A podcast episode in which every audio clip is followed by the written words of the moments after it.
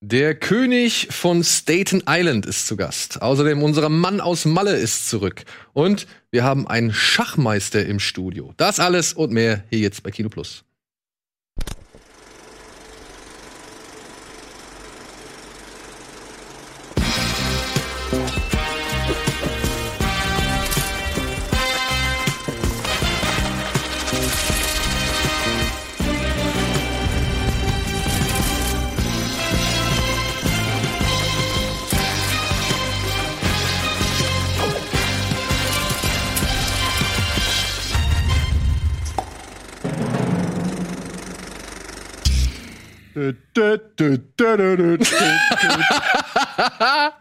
Gut gelaunt, braun gebrannt. ja, wundervoll. Wir begrüßen ganz herzlich euch heute zu einer neuen Ausgabe Kino Plus und zu dieser Premiere. Wir haben Jan Gustafsson erstmals bei uns zu Gast auf ja, Initiative von unserem lieben Kollegen Etienne, der aus dem Urlaub zurück ist. Genau, ähm, erstmal herzlich willkommen zurück, oder das muss ja ich eigentlich sagen. Nee, äh, schön wieder hier zu sein. Ähm, eigentlich offiziell habe ich noch Urlaub. Ähm, aber du hast mir in einer Notsituation ausgeholfen, wofür ich dir sehr dankbar bin. Für dieses, äh, mein Lieblingsformat hier auf dem Sender, äh, mache ich natürlich alles. Nein, aber äh, die Wahrheit ist, äh, dass Jan und ich uns ein bisschen immer schreiben so und festgestellt haben, dass wir sehr viele gemeinsame Interessen haben über äh, unsere, über unser Schachwissen hinaus, ähm, was ja ungefähr auf einem Niveau liegt. Und ähm, festgestellt, dass, dass Jan auch ein riesen Filmfan ist und und ähm, dann haben wir gedacht so, ja, ey, dann komm doch mal in die Sendung und erzähl uns ein bisschen was über dein, dein Hobby. Du bist ein echter Filmfreak, ne? Nee, ich freue mich hier zu sein. Ich dachte das, also ich gucke Filme, aber ich habe so ein bisschen reingehört in die Sendung, um mich vorzubereiten und dann gleich als es losging, ging es irgendwie darum, hier der Film Abyss, da habe ich schon mal gehört, so Spielberg, alter Film. Und dann im nächsten Satz ja einer der drei großen Unterwasserfilme des Jahres 89 zusammen mit, keine Ahnung, Leviathan, Deep Star Six oder so. Hey, oh, das ist schon ein anderes Nerdniveau bei euch. Also ich weiß nicht, ob ich ganz mitreden kann. Aber ich freue mich trotzdem. Aber du bist auf jeden Fall Filmfreak, oder? Du, du, ich habe äh, hunderte von Filmen gesehen. Immer wenn wir hier über Filme reden, sagst du, ja, man merkt schon, äh, du, du weißt, wovon du redest. Aber jetzt ähm, mal als Mann deiner Expertise wirst du wahrscheinlich schon häufig gefragt worden sein. Aber ich muss es halt auch fragen, was für dich der beste Schachfilm? Ähm, ich habe die Frage befürchtet. Ich kenne keinen, den ich so richtig gut finde. Es gibt einen Film, der heißt Fresh, der ist cool, aber hat relativ wenig mit Schach zu tun. Samuel L. Jackson ist so ein alter Park-Hustler ähm, der, der spielt im Washington Square Park Schach gegen Touristen und bringt seinem Sohn durch Schach irgendwie so Lebenslektionen bei. Und der Sohn nutzt das dann, um zwei Drogengangs irgendwie gegeneinander auszuspielen. Aber das ist ein guter Film, wo Schach aber nur am Rande am Start ist. Ja, Fresh. gehört. Fresh. Ja, siehst du, hört man was Neues. Samuel Jackson, gut, aber der hat auch äh, viele Filme gedreht. er hat auch ohne Schach. Er hat viele Filme gemacht, ja. Ansonsten Schachfilm, gibt so ein paar Schachszenen, die lustig sind. So Austin Powers gibt es eine lustige Schachszene, aber die, die jetzt Schach so richtig als Thema haben. Inwiefern lustig, weil du siehst dann, du siehst ja innerhalb von wenigen Sekunden, kannst du mehr oder weniger das ganze Brett analysieren. Siehst du dann so, also was für Quatsch oder wie, wie muss man sich das vorstellen? Ich glaube, bei Austin Powers spielt er gegen einen von Dr. Evil geschickten Killer-Roboter, der aber aussieht wie eine russische Frau und die versucht ihn anzuturnen mit den Schachfiguren und er ist, äh, muss man gesehen haben. Okay, okay. okay. Schade, weil fresh. Es gab jetzt, ist, also ich meine, ich bin ein riesengroßer Fan von Night Moves. Night Moves ist auch einer der schlimmsten Filme aller Zeiten. Das ist dieser Christopher Lambert. Ja, ja, aber ich mag den. Ich mag den. Das ist so ein schöner 90er Jahre. Fresh 1994, 7,6 Millionen. Fresh ist ein guter Film. Guter Film, kenn ich noch nicht. Lege ich mir direkt mal hier auf die Watchlist. Ja. Äh, ja, ey, heutzutage, ne, wenn du den guckst, da wirst du dich auf jeden Fall hier und da echt gut fremdschämen. Aber ich habe den damals im Kino gesehen und zu einem Zeitpunkt, als ich jetzt nicht so Thriller erfahren war und ich mochte das. Also ich habe das, ich habe das gern verfolgt. Ich war interessiert dran, ob er es jetzt wirklich ist oder nicht. Und ich fand es mit dem mit dem Schachspiel eingebunden. Das hat mir Spaß gemacht. So. Ich habe tatsächlich immer noch einen Film auf der Liste. Der ist hier mit ähm, Lief Schreiber, der Bauern Bobby Fischer Film, äh, Bauern auf Weißer. Ja. Ähm, nee, ich muss gestehen, ich war bei der Premiere mit Spassky himself, also Spassky ist der Gegner von Fischer in dem Match, das geht um das berühmte Match 1972, war die Premiere in Berlin, ich glaube 2015. Aber ich musste weg und bin aus dem Kino gegangen, weil ich einen Termin hatte und habe den Film tatsächlich nie gesehen. Also die ah. Kritiken ah. in der Schachwelt sind nicht so doll, weil wir da natürlich auch so auf Details bedacht sind, die kein Mensch interessieren, jetzt außerhalb unserer Bubble, aber deshalb so die reinen Schachfilme kommen in der Szene dann häufig nicht so gut an. Aber was, was wären das für Details? Also, was mich Also es geht schon los, so Toby Maguire spielt, glaube ich, Bobby Fischer. Toby Maguire ist 1,70, Fischer war 1,95 oder so, da kann ich den Film schon nicht mehr. Aber da gibt's auch diesen Searching for Bobby Fischer. Das ist doch so der berühmteste Schachfilm, glaube ich. So, Ist- ja, der, äh, der ähm, das Königsspiel auf Deutsch. Habe ich auch nicht gesehen. Das geht um diesen Josh Waitzkin, ne, der so Ja, diesen- irgendwie, und seinen Vater Genau. irgendwie so Talentsuche in New York und so weiter. Von 94. Steven Salian. Ist der, der ist relativ bekannt. ist Ben, ben Kingsley ja. spielt da auch noch mit und so. Aber bei Bauernopfer, also nochmal kurz, also okay, die Größe ist jetzt ein Punkt, aber das ist ja jetzt, hat jetzt nichts mit dem Spiel zu tun, oder? Ich muss gestehen, wie gesagt, ich habe den Film nicht gesehen, aber es gibt halt immer so viel historische Details, weil gerade das Match 72 ist, glaube ich, das größte Match der Geschichte, wo sie das dann dramaturgisch ein bisschen verändern mussten und dann die Puristen sagen, nee, so war es aber nicht und so weiter. Ne? Für diejenigen, die jetzt so gar keine Ahnung haben, wie zum Beispiel ich, was, macht, was hat das Spiel so großartig gemacht? Waren das die beiden besten Schachspieler zu dem Zeitpunkt und haben die sich das absolut, weiß ich nicht, über 85 Ecken gedachte Duell geliefert oder? Ja, auch. Es war auch kalter Krieg, ne? So Russland oder Sowjetunion war immer die dominierende Schachnation. Die haben damals einen Weltmeister nach dem anderen gestellt. Und Fischer war dann der Einzelkämpfer aus New York, der bisschen an der Waffel hatte auch, aber sich so vieles selber beigebracht hat und angetreten ist, diese sowjetische Dominanz zu durchbrechen. Dazu gab es super viel Drama drumrum. Er wollte nicht antreten, musste überredet werden, hat ihn hier Kissinger oder wer auch immer irgendwie belabert, dass er doch hinfährt. Ist zur zweiten Partie nicht angetreten. Also war auch vor meiner Zeit, aber das gilt immer noch als das größte Schachmatch überhaupt, glaube ich, 72. Deshalb. In welchen Genres fühlst du dich sonst so zu Hause?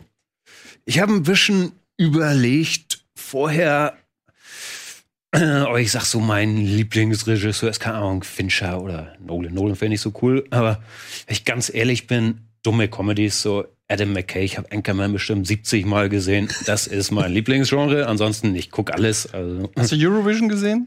ja, natürlich. Ganz gut, ne?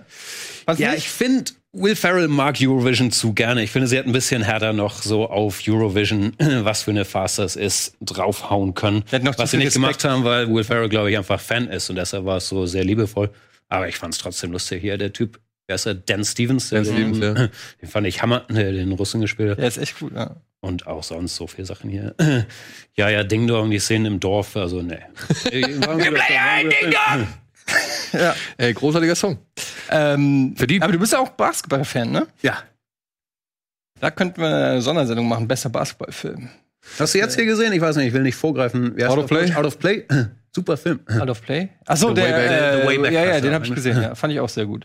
Äh, vor allen Dingen als, ähm, als Basketballspieler, also bin ja auch selber seit Jahren im Verein und so, ähm, habe ich natürlich auch drauf geachtet, immer, das ist so wie, wenn du Schach siehst oder so, achte ich dann bei so Sportfilmen, also wenn ich es verstehe, bei Football kannst du mir so erzählen, was du willst, aber bei Basketball sehe ich sofort, sind es echte Spielzüge, verhalten die sich, macht der Verteidiger gerade Platz, damit die Szene cool aussieht oder so.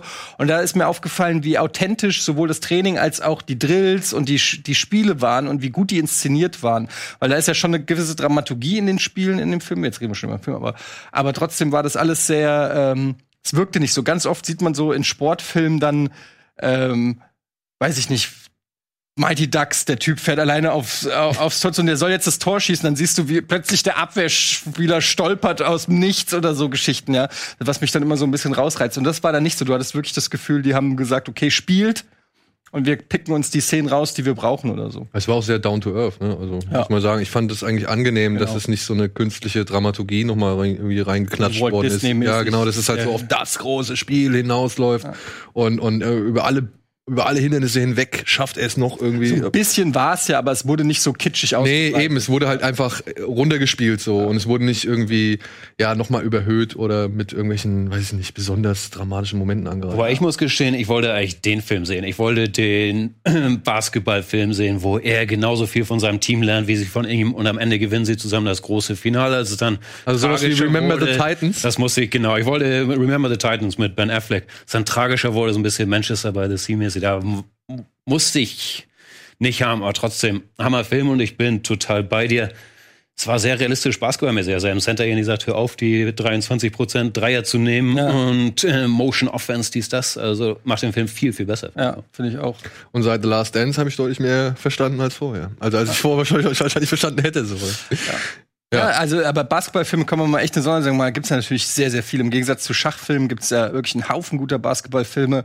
Ähm, auch Dokumentationen wie jetzt The Last Dance oder ähm, äh, wie heißt er hier? Ähm, ganz bekannt. Oh Gott, Hoop Dreams. Äh, sehr gute Dokumentation von zwei äh, jungen Highschool-Protégés, die äh, beide versuchen, ein College-Stipendium zu kriegen. Eine eher aus wohlhabenden Verhältnissen, eine andere eher Ghetto und zu gucken, wie da die ähm, wie die Verläufe sind. So gibt sehr viele gute Sachen. He Got Game. He Got Game ja. ist einer meiner Lieblings äh, Spike Lee, wo wir haben wir vorhin noch drüber geredet. Einer meiner Lieblingsfilme, äh, Jesus Shuttlesworth. ähm, Aber sind wir uns einig, White Man Can't Jump ist jetzt nicht so oben in der Speerspitze. also das, das war schon mal persönlicher. Also das ist der Film, der mich zum Basketballspielen gebracht hat. Nach dem Film äh, wollte ich Basketball spielen. ja? Ja, davor äh, waren äh, Tischtennis und Tennis eher so meine Hobbys. Als ich den gesehen habe, war, für mich das Coolste, was es gibt, war Basketball. Die Szene auf dem Freiplatz ähm, mit Wesley Snipes, wenn sie sich den Ball zurollen, sagen, äh, na, mach du zuerst und so. Ich fand ich fand den so cool. Ich fand den so cool. Ich, ich, ich, ich habe jeden Spruch aus diesem Film nachgesprochen und ähm, ich- ja, natürlich ist der auch so inszeniert und so und nach heutigen Maßstäben auch so ein bisschen kitschig und so ein bisschen cheesy und so. Aber äh, White Man Can Jump, als ich nichts habe ich neulich noch die Blu-ray gekauft, obwohl ich den schon auf DVD habe. Ja, gut, aber sagen wir mal so, persönlich gesehen, verstehe ich das Ja. vollkommen. Aber ich muss halt sagen, der Film hat so ein bisschen auch gerade im letzten Drittel für mich immer das große Problem, dass Rosi Perez einfach viel zu viel Zeit Raum einnimmt, kriegt und ja. Zeit einnimmt. Das ist ein bisschen komisch, diese ganze Jeopardy-Geschichte dann und diese, die, die, das, du weißt nicht, der verliert ein bisschen Fokus. Am Anfang geht's so um Wesley Snipes und Woody Harrelson und eigentlich willst du mehr diese äh, Beziehung erforschen und dann geht's irgendwann um Woody Harrelson und Rosie Perez und äh, da haben sie so ein bisschen den Fokus äh, verschoben und so, aber für mich funktioniert trotzdem. Ich äh, Musst du auch im Kontext der. Zeit sehen. Ey, wann war das? 95 oder so? Das war 94, das Coolste, was es, was es gab. Ich habe ihn auch vor einem Jahr oder so nochmal gesehen. Da dachte, oh, zieht sich doch ganz schön und so. Aber damals, ey. 92. siehst du? Was? Ne. Ich habe ihn später gesehen. 92 ist er? Ja. Krass. Wohingegen Space, äh, ne Space Jam, Space Jam, Spaceballs wollte ich sagen. Space Jam, den würde ich zum Beispiel ziemlich weit hoch. Den habe ich zum Beispiel neulich gesehen und fand, war so ein bisschen, also mit den Kids, also mit, mit dem Großen so, der fand ihn super. Ich muss da ehrlich sagen, ich war so ein bisschen, pff, ich hatte ihn besser in Erinnerung. Ja, ich, ey, ich Aber meine, das geht mir bei vielen Hand. Filmen. Ich habe auch Turtles neulich gesehen und gesagt, oh Gott, ich, also gut, den mochte ich halt auch schon im Kino nicht so sehr, aber äh, den habe ich gesehen und gesagt, alter Schwede, das ist, halt, ist ja kaum auszuhalten. Ja, also, da musst du schon Auf schlecht. Deutsch sowieso nicht. ja, ja, da musst du echt schon die Nostalgie-Brille ganz im Anschlag haben. Aber wenn du dir halt mal, ich habe mir jetzt im Vergleich noch den zweiten danach angeguckt, mit Vanilleeis. mit Vanilleeis. Und da muss ich sagen, ist der erste schon ein kleines Unikat. Ja. Ja, weil der hat tatsächlich noch echt düstere Ansätze oder die düsteren Ansätze von der Comicvorlage versucht mit reinzubringen. Ja, es hat halt irgendwie nicht auch hundertprozentig geklappt und natürlich durch die deutsche Synchro mit den Bimmel-Sounds wurde es natürlich dann vollkommen lächerlich. Aber wenn du den halt mal im Original siehst und auf Amazon gibt's ja eine Fassung, die halt so ein paar Szenen beinhaltet, die wir Äh. früher im Kino nie gesehen haben, ähm, dann ist der schon Die relativ sind auch nicht synchronisiert in der deutschen. ja, genau, die sind noch nicht synchronisiert und dann ist der relativ düster so auch, ja, oder Ja, beziehungsweise der, schräg. der ist auch düster, der ist sehr düster, weil er spielt auch fast nur im Dunkeln. Und ähm, aber trotzdem ist halt, äh, die Kampfszenen sind halt all- alle für den Arsch. Und das Krasse ist halt, aus der Zeit gibt's halt richtig gut viel Action. Also äh, ne, Mitte, Anfang 90er kamen die ganzen Jackie Chan und wir haben ja schon tausendmal hier über die ganzen das asiatische Kino, brauche ich nicht alles aufzählen, was es da alles an Kung Fu und Action und Ninja-Filmen gibt. Ja. Und dann kommt dann Ninja Turtles mit den lamesten Kampfszenen, die du dir nur vorstellen kannst. Also die sind so unfassbar scheiße und das, also das hat mich wirklich erschreckt, wie, wie schlecht ich den eigentlich fand.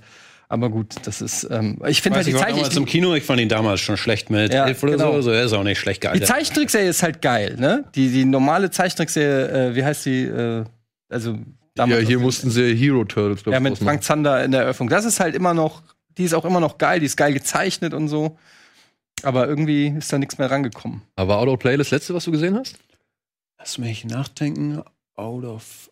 Also ich habe gestern Otto und Inception gesehen. Ich weiß nicht, wer das zählen. Das müssten wir gleich verhandeln. Otto und Inception. ja, war langer Tag. Das für eine Mischung, gell? ähnlich, ähnlich. Ja, das hat ein bisschen Ähm, was mit unserer Planung jetzt. Okay.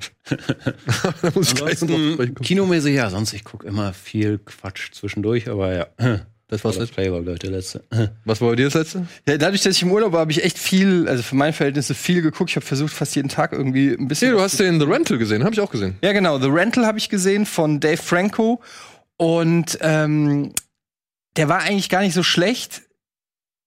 Aber irgendwie war es mir dann am Ende zu unbefriedigend. Also der, der, der ist halt so ein relativ typischer, äh, wie, wie nennt man das Genre? So ja, Horror-Thriller. Es ist ein Thriller Psychothriller vielleicht eher. und das halt in einer abgeschotteten Location. Ja, also von der Story, äh, eigentlich ist der relativ äh, klischeehaft, so alles schon mal da gewesen, so ein paar Jugendliche oder junge Leute, junge Pärchen in, einer, in einem Ferienhaus und dann äh, geht's langsam irgendwann los. Ähm, ich fand den eigentlich gar nicht so schlecht, auch Dan Stevenson wieder da, äh, Dan Stevens wieder dabei.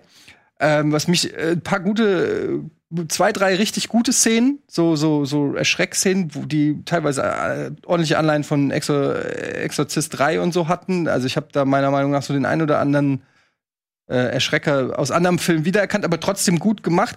Insgesamt war mir das am Ende die Konklusion und alles äh, war mir dann äh, zu Hanebü. Also da gab es gab keine richtige Motivation vom Bösewicht. Es war der war es gab eigentlich kein richtig. Es war alles so ein bisschen unbefriedigend. Da hätte man da hätte mir hätten da hätte man mehr draus machen können, finde ich.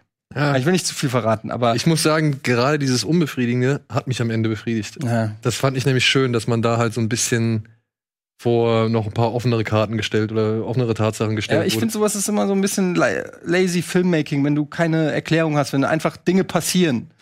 Weil das finde ich ist dann die Kunst von einem guten Horrorfilm ist das dann auch irgendwie zu einem Ganzen zu führen in irgendeiner Form und nicht einfach nur zu sagen, ja, die sind halt irgendwo und dann äh, werden die umgebracht und dann ist der Film fertig. Naja, es gibt ja aber auch äh, genug in dem Beispiel, wo halt wirklich einfach nur Menschen in eine Situation gebracht werden und Problem ist einfach, dass sie halt da sind. Ich äh, Spoiler? Können wir einen Spoiler-Alarm haben? Bitte kurz. Hast du die Others gesehen? Nee, nicht die Others, The Strangers? Ja. Da warst du auch nur, ja, weil ihr da zu Hause wart.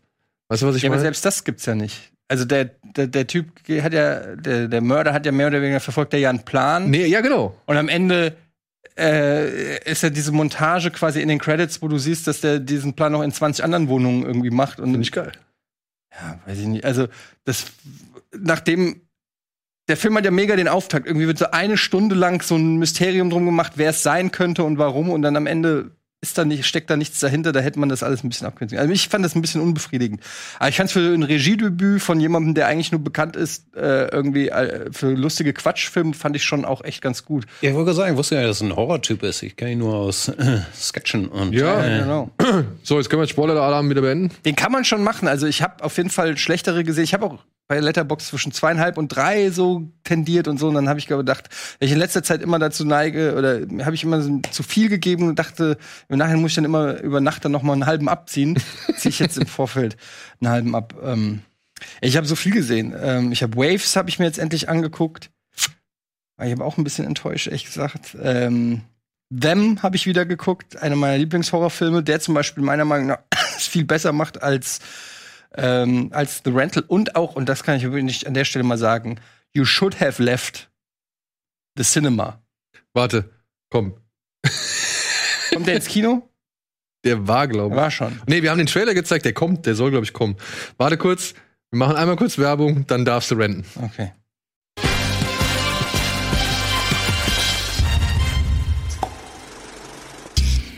Und damit herzlich willkommen zurück zur aktuellen Ausgabe Kino Plus. Heute mit Jan Gustafsson zu Gast und mit Etienne zurück aus dem Urlaub. Und Etienne holt aus. Ja, also You Should Have Left, der neueste Streich von Blumhouse.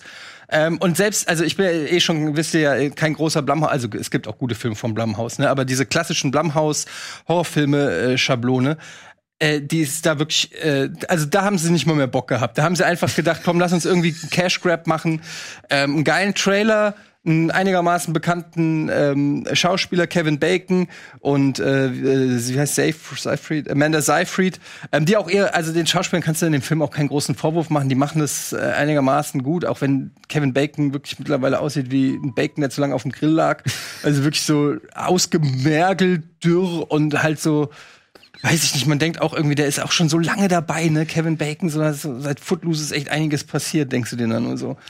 Ähm, und der Film ist einfach so scheiße, eine, eine Aneinanderreihung von den billigsten Klischees. Ich habe mit einem Kumpel geguckt und ich habe gesagt, okay, als die, schon als die Credits kamen, äh, Jumpscare-Counter. Und es sind noch keine zehn Sekunden äh, drinnen, ging schon der Finger hoch. Eins. Und es sind wirklich so diese Jumpscares, wo irgendeiner vor der Kamera läuft und dong, Völlig ohne Inhalt. Da muss niemand langlaufen, da passiert überhaupt nichts. Das ist durch die Story nichts gegeben, ist einfach nur, damit der Zuschauer nicht während des Films weiter einschläft.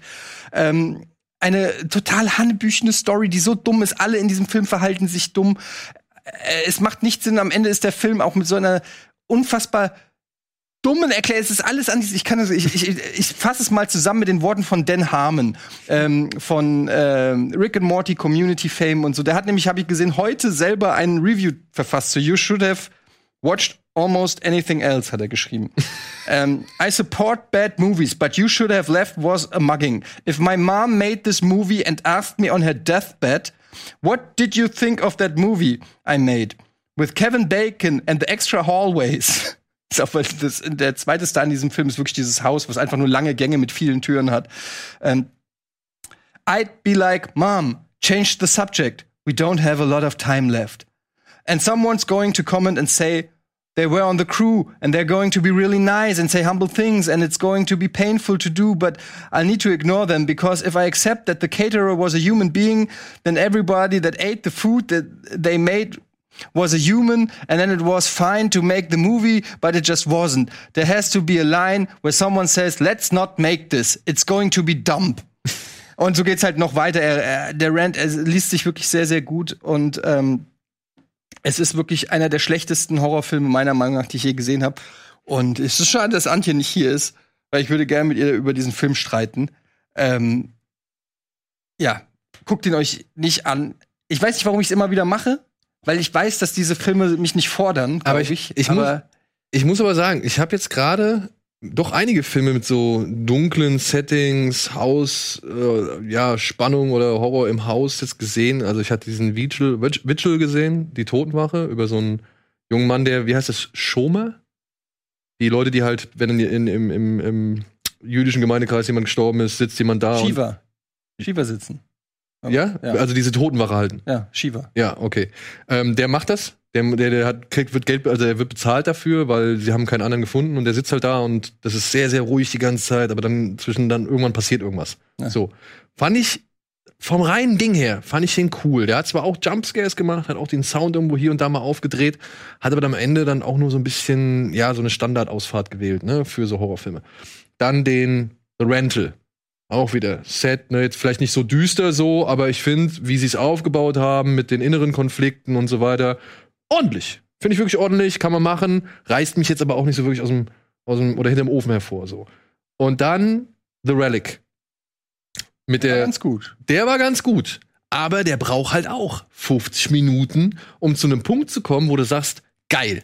Das ist mal wieder richtig ja. schöner, unheimlicher. Aber der baut, finde ich, also The Relic ist in, der, in von den ganzen äh, Film ähm, kann man den wirklich positiv nennen, weil der auch ähnlich wieder, ne, im Haus passieren komische Sachen, habe ich sowas gehört. Was ist denn das? Da gehe ich mal nach der Sache, dem Kratzen in der Wand oder dem Flackern äh, oder die Tür, die sich von alleine schließt, äh, eins von diesen. Aber der hat ja auch dann noch eine, eine Message oder äh, das ist ja dann da, da, da geht's eben auch noch um was. Das ist eine schöne Metapher, in der du so ein bisschen deine Gedanken versinken kannst und so. Da, das meine ich halt, da ist noch mehr Fleisch. Ich habe nichts per se gegen einen Jumpscare, wenn der inhaltlich aus der Story, aus dem Film in irgendeiner Form auch motiviert ist, ja. Also, aber, aber wenn einfach nur ein Schatten vorbeiläuft, um dich zu erschrecken und du dich dann fragst, was war denn das für ein Schatten? Es wird auch nie aufgeklärt, was das für ein Schatten war, sondern es war einfach nur irgendein, die brauchten jemanden, der irgendwo langläuft oder die Katze springt aus, aus dem Kühlschrank, wo du dich fragst, wie kommt die scheiß Katze in den Kühlschrank? Es macht überhaupt keinen Sinn, dass eine Katze im Kühlschrank ist, so, weißt du? Die braucht einen Jumpscare. Und das ist für mich auch wieder so lazy Filmmaking. So, das sind ja Tropes oder das sind ja Filme, das ist ja ein Genre, dieses Schreckenshaus-Genre kannst du es ja nennen oder so, das schon 8000 Mal gemacht wurde. Wenn du antrittst in diesem Genre, dann versuch doch, gib dir doch bitte die Mühe, du hast ein paar Millionen, du hast Kevin Bacon, gib dir doch die Mühe, irgendwas Freshes zu machen oder so. Da gab es dann auch so eine Szene, wo du gedacht hast, es wird dann so Triangle-mäßig, ja. Dann sieht er da so äh, irgendwie er verläuft sich in einer dieser Türen und kommt raus und dann sieht er, wie er selber ankommt in diesem Haus, wo du erst denkst, oh, jetzt wird's interessant, es wird so Triangle-mäßig, ja. Aber dann ist es nur so eine äh, Illusion und dann passieren in dem Film dreimal, und ich, I kid you not, dreimal passiert irgendein weirder Shit und er wacht auf und hat es nur geträumt. Dreimal! Wo du dir denkst, Alter, das ist schon der, der, der lazyste, fauler kannst du doch nicht irgendwie, da kann ich mir alles ausdenken. Krokodil fliegt durch den Raum und schießt mich mit Lasern tot. Und du denkst dir so, wow, was ein abgefahrenes Haus. Und dann hat er es nur geträumt.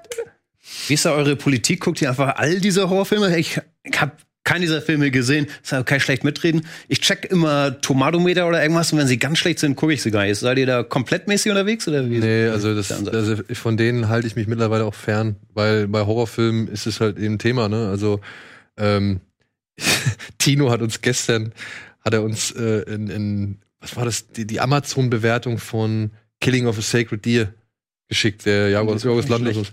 2,1. Ja. 2,1 weil halt Leute sagen, boah, wie die reden im Film ist scheiße, da passiert nichts, ist scheiße, irgendwann ballern sie wild um sich, das ist Kacke und was weiß ich. Und wie soll ich denn von sowas ausgehen, wenn ich irgendwie jemand bin, der sich halt schon mal irgendwo auch gerne von einem Film herausfordern lässt oder halt neugierig ist auf irgendwelche Sachen, die er noch nicht kennt oder sonst irgendwas. Da, da kann ich mich nicht von abhängig oder beziehungsweise davon kann ich mich nicht so stark beeinflussen lassen. Klar, man guckt mal auf IMDb, wenn da ein Horrorfilm irgendwie tatsächlich schon irgendwie über sechs ist, mit irgendeiner Prozentzahl, äh, mit irgendeiner Kommazahl, dann kannst du schon mal sagen, oh, okay, da scheint was dran zu sein. Aber wirklich also, entscheidend für die Wertung oder für, die, für, die, für den Entschluss, den Film zu schauen, ist es nicht. Also bei mir ist es so, dass ich mittlerweile, also ich gucke nicht nur eine Sache, so, sondern man, bei Rotten Tomatoes, du hast IMDb, du hast Letterbox, dann noch persönliche. Du hast, so ergibt sich halt so ein Gesamtbild dann ganz oft, ganz viele unterschiedlichen Meinungen, mal von Kritikern, von Freunden, von Usern. So ergibt sich schon mal so ein Bild. Äh, dann lese ich mir auch manchmal Sachen durch, dann weißt du, wofür die Regisseure oder die Produktions, äh, das Produktionsstudio stehen. Und dann kannst du oft, finde ich, schon im Vorfeld erahnen, ob das was für dich ist oder nicht. In dem Fall war es jetzt einfach so, dass wir äh, im Urlaub waren mit einem Kumpel und ähm, abends irgendwie unser, wir gucken eigentlich immer Horrorfilme abends und es gibt so wenig gute und ich hatte sonst auch irgendwie nix und ähm, dann guckst du halt auch mal was, was du normalerweise, also ich würde nicht ins Kino gehen dafür, aber ist so ein Genre einfach. Ja, es geht halt, das ist immer so ein bisschen, geht anderthalb Stunden, weißt du, tut keinem weh, kannst du schnell. Im, Im, besten Fall ist er gar nicht so schlecht und du freust dich, dass du einen geilen neuen Horrorfilm entdeckt hast. Und im Worst Case denkst du halt, gibt's ein bisschen Splatter. Ja, ja, im, ja, im besten Fall gibt's halt wenigstens eine. Ich freue mich dann bei so einem Film wie bei The Rental dann schon über zwei, drei gelungene Scares oder so. Oder Gewaltspitzen. Ja. Das ist halt auch geil. Also sowohl bei, bei The Relic oder Relic heißt, ja, heißt glaube ich, nur Relic, ne? Relic, ja. ja.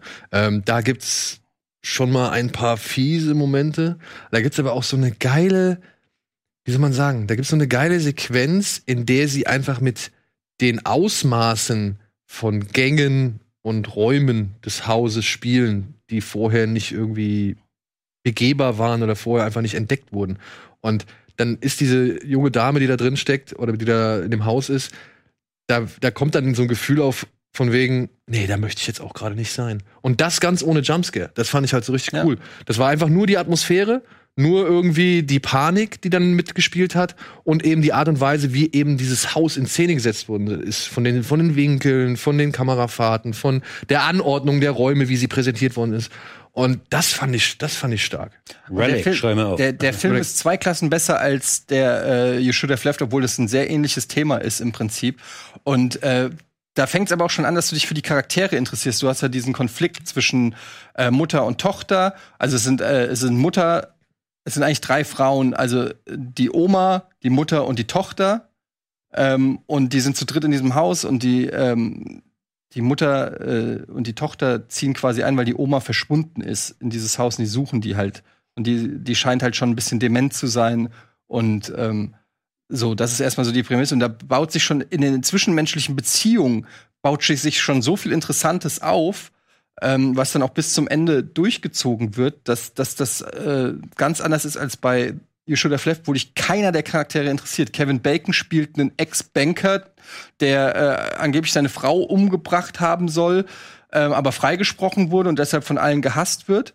Und Banker ist und deshalb von allen gehasst wird. Also ein reicher Schnösel, der eine 30 Jahre jüngere Schauspielerin heiratet, die irgendwie Sexszenen äh, dreht. Und da gibt es eine Szene, wo er rausfindet, dass sie fremd geht. Er findet er ein zweites Handy bei ihr und fe feststellt, dass, dass sie fremd geht. Und dann geht er zu ihr hin und sagt so, du hast ein zweites Handy. Und sie sagt so, oh. Und dann reden die nicht mehr weiter. Und dann sagt er, ja, you should go. Und dann fährt sie weg und ist für den Rest des Films nicht mehr da. Das ist die, das ist die zwischenmenschliche Beziehung, die die beiden haben, nachdem davor die erste Dreiviertelstunde nur die Beziehung von denen, wo du denkst, okay, dann ist sie einfach raus aus dem Film. Die ist raus und er ist mit der Tochter alleine in diesem Haus, weil die nicht wussten, wie sie es hinkriegen sollen, dass er alleine mit der Tochter in diesem Haus haben. Die diese hanebüchende Geschichte da aufgebaut.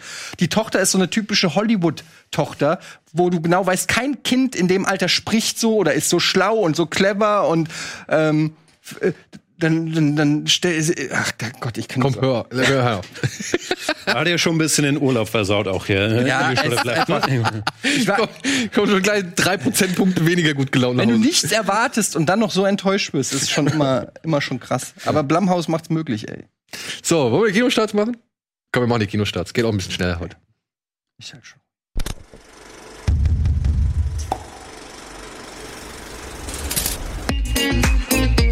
Thank you.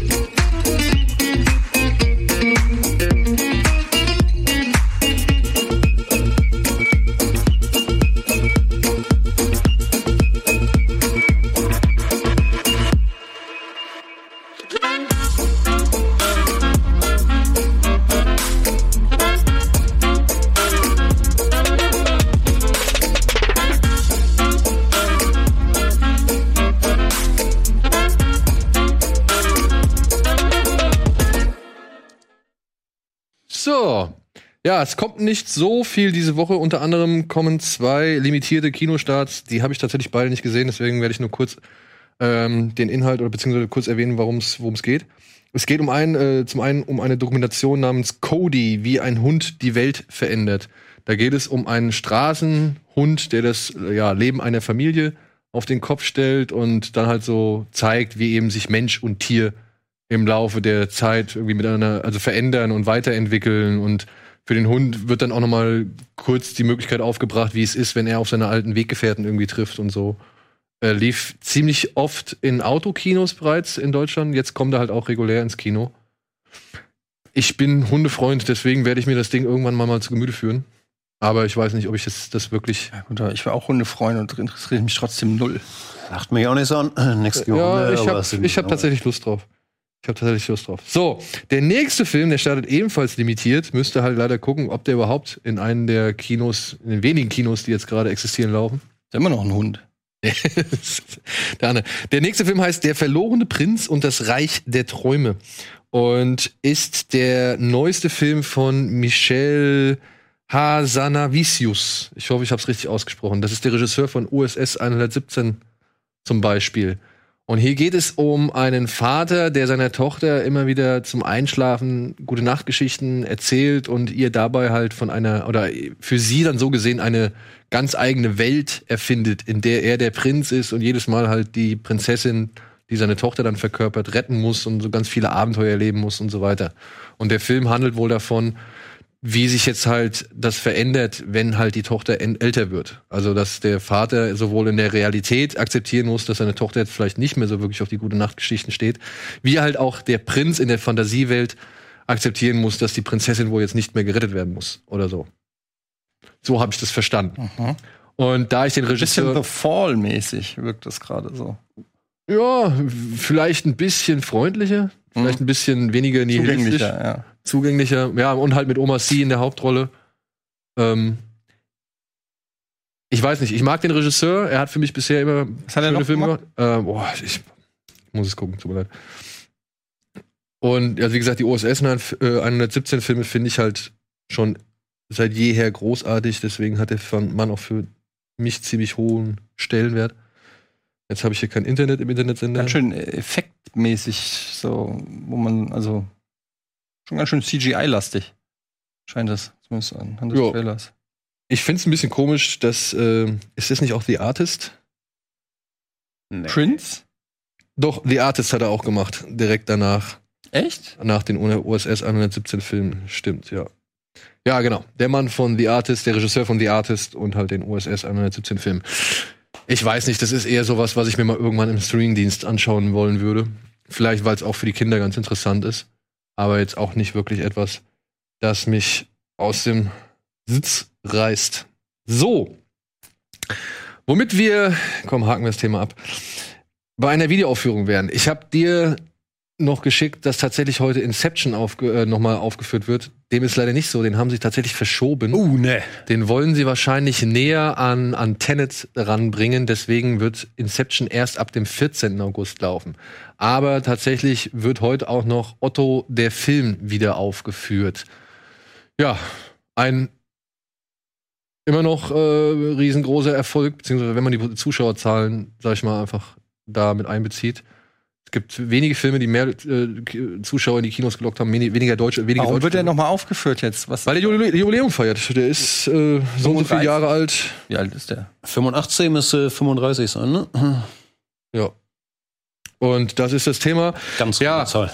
Ähm, kurz zum Film. Wann habt ihr Otto der Film zum letzten Mal gesehen? Ich habe ihn tatsächlich auch gestern letzt, zum letzten Mal gesehen, weil ich gesehen habe, der war auf Netflix, aber aufgrund der Wiederaufführung wird er jetzt von Netflix runtergenommen. Deswegen habe ich mir die Gelegenheit nochmal gegeben und habe eben den Film geguckt. Weiß ich nicht, wann hast du den zum letzten Mal Ich gesehen? habe ihn auch äh, noch gar nicht so lange her. Vor ein paar Monaten wollte ich ihn mit meinem Sohn gucken, weil der eigentlich riesen Otto-Fan ist. Ich habe ihm die Otto-Live-Programme auf YouTube und so gezeigt und feiert er total ab und so.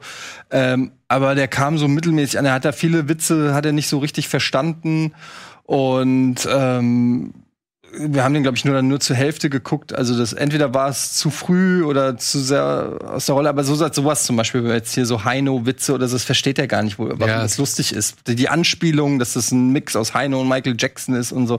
Also es ist halt viel Humor, wo du auch. Also Otto hat ja schon immer so auch viele popkulturelle Anspielungen äh, in, seinen, in seinen Bühnenstücken als auch in seinen Filmen gemacht. Und wenn du die alle nicht kennst, die Referenzen, oder worauf der sich gerade bezieht, dann ist es auch teilweise gar nicht so lustig. Ja, also ja, wenn du halt zum Beispiel jetzt Kindern das heute zeigst und dann sagt er, ich bin Harry Hirsch oder so, Ja. da weiß der Fan, der weiß natürlich Bescheid und, und äh, aber alle anderen stehen irgendwie blöd da. Genauso auch mit Singing in the Rain und so, ne? Das sind, Naja, genau. das sind ja so viele Sachen, die, glaube ich, junge Menschen von heute nicht mehr so einfach in Kontext setzen können.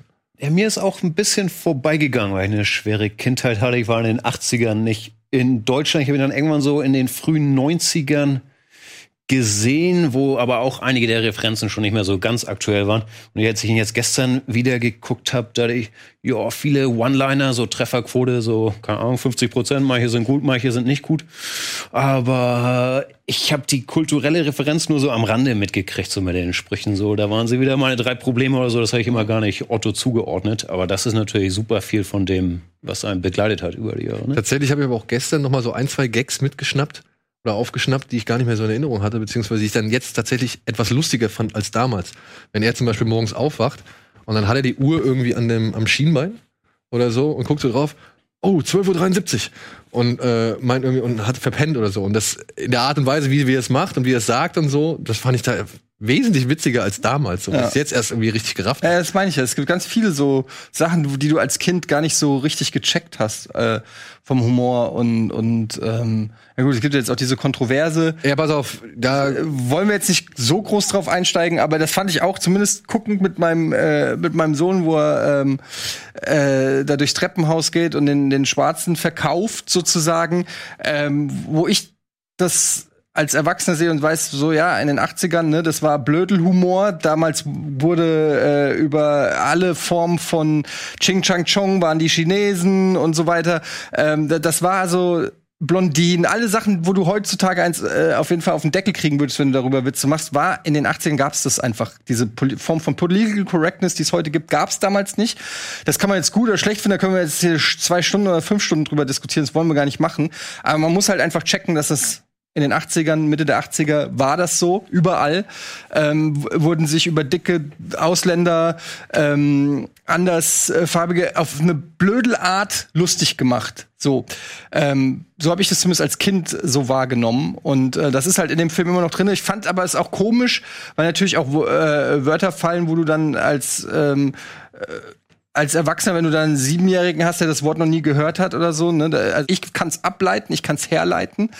Ähm, ich weiß, wie es gemeint ist, ich kann es irgendwie einordnen in den Zeitgeist, aber äh, es hat trotzdem vielleicht ein kleines Geschmäckle für eine nachkommende Nee, Generation, die damit, die damit nicht, die da, damit kein, dazu keinen Bezug hat oder so. Ja, es hat einen Beigeschmack, muss man jetzt nicht auch nicht unbedingt Geschmäckle nehmen. Es hat einen Beigeschmack, äh, über den muss man diskutieren oder den kann man diskutieren, aber für den sollte man auch offen zur Diskussion sein eben und halt verstehen, warum die eine Seite das gemacht hat und verstehen, warum die andere Seite das heutzutage nicht mehr cool findet. So. Und äh, mehr kann man da auch, glaube ich, nicht drüber zu sagen. Also schon gar nicht wir, weil Ich finde es auch schwer. Ich habe es gestern, ich wusste nichts von dem Thema, ich habe den Film gesehen und bei der Szene musste ich auch erstmal ganz schön schlucken, habe dann geguckt, uh, sie wollen den Film neu auflegen, ist das ein Thema? Und war nicht überraschend, war ein Thema, also wird, glaube ich, kontrovers diskutiert. Also, mir fällt es ganz schwer. Man muss immer im Kontext der Zeit sehen, natürlich. Und natürlich haben sich die Linien, was okay ist und was nicht, auch verschoben. Mir fällt super schwer zu beurteilen, war das damals okay oder war es damals schon nicht okay? Ne? Ich glaube, das ist die einzige Frage, die man sich stellen kann. Ansonsten, ja, aus heutiger Sicht schwer anzugucken, aber war halt. Man kann auch jetzt, ne? ich weiß nicht, wie es euch geht, aber man, als, als ich als den Film zum ersten Mal gesehen habe, ich hätte das gar nicht irgendwie einordnen können. Für mich war das einfach einer von vielen dummen Gags, die die Otto macht, so und und die tatsächlich aber jetzt auch nicht unbedingt den GI da irgendwie lächerlich machen, sondern eher halt die alte Dame. Aber den ganz, das ganze Ausmaß, das ganze, die ganze kulturelle Bedeutung, die habe ich damals nicht ergriffen Ja, oder nicht, nicht verstehen können, so, ja. Und ähm, dementsprechend, aber jetzt kann man drüber reden, jetzt kann man drüber diskutieren und Aber ist ja auch, ich finde, es ist, äh, äh, ist ja auch gut, dass man drüber diskutieren kann und dass man zumindest heutzutage so ähm, sich der Situation nähert und sagt, okay, das ist da so, wie war das, wie, wie fühlt sich das an? Dass es nicht einfach nur hingenommen wird, es ist einfach da und wird so, wird einfach akzeptiert, sondern ähm, es wird drüber diskutiert, wie war auch die Zeit damals und war das damals okay oder war, warum war es damals okay? Ähm, solche, solche Themen äh, sind ja auch momentan nicht nur jetzt bei Otto der Film, sondern generell auch ein Thema und auch interessant. Aber es ist natürlich auch doof, wenn drei weiße äh, äh, Kalkleisten hier sitzen und über so ein Thema reden. Da, äh, sie, siehst du immer dumm aus. Äh, ich kann nur sagen, als Kind habe ich das natürlich nicht rassistisch wahrgenommen. Das heißt nicht, dass es nicht rassistisch war, aber ich habe es nicht so wahrgenommen. Ähm, und ähm, für mich war einfach Otto halt der Blödeltyp, der äh, da über alles geblödelt hat. Also generell über Deutschland einfach, ne? Und ähm, Alle Deutschen. der der Film, aber das, generell ist dieser Humor halt es ist halt Blödelhumor, ne? Es ist halt schon. Ich habe ja auch neulich haben wir mal, oder habe ich mal angedeutet, habe ich äh, noch so einen Thomas Gottschalk und Mike Krüger Film. Äh, welcher war das? Ich weiß. Zwei Nasen tanken super. Ja, kann irgendwas auf Amazon. Powerplay? Ja, vielleicht was der. Und da habe ich auch gedacht, wo dann Jürgen von der Lippe hat noch mitgespielt als Kellner und kam dann so hin und hat dann irgendwie so fünf auswendig gelernte Jürgen von der Lippe Witze. Möchten Sie lieber den Flödel Blödel Kuchen oder den Triller Trolli? Also so fünf also es war so unlustig und Quatsch und dann haben die Kinder sich mit Mayonnaise abgeschossen, zehn Minuten lang, wo du dir auch denkst, alter Schwede, was- und ich habe das als Kind geliebt. So, wo du wirklich denkst, so, wow, also Ich muss auch sagen, auch gestern noch, so ein paar Sachen. Apropos Krieg, kriege ich hier was zu trinken? Schmeiße ich immer noch weg.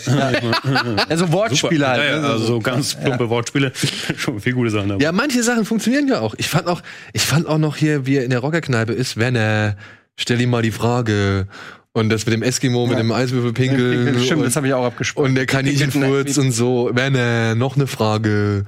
Ich, ich musste lachen. Ja, ich musste halt lachen. Aber das sind also einfach dann auch die Flashbacks, die man von damals hatte. Ja, auf jeden Fall. Gut, so viel zum Thema. Guckt euch an oder lasst es bleiben, diskutiert drüber gerne, aber versucht ihr euch bitte gegenseitig zu verstehen. Das ist, glaube ich, das Wichtigste in diesem Thema. Und ansonsten machen wir kurz Werbung und melden uns mit dem einzigen richtigen Kinostart für diese Woche. Obwohl der noch nicht mal so richtig im Kino startet.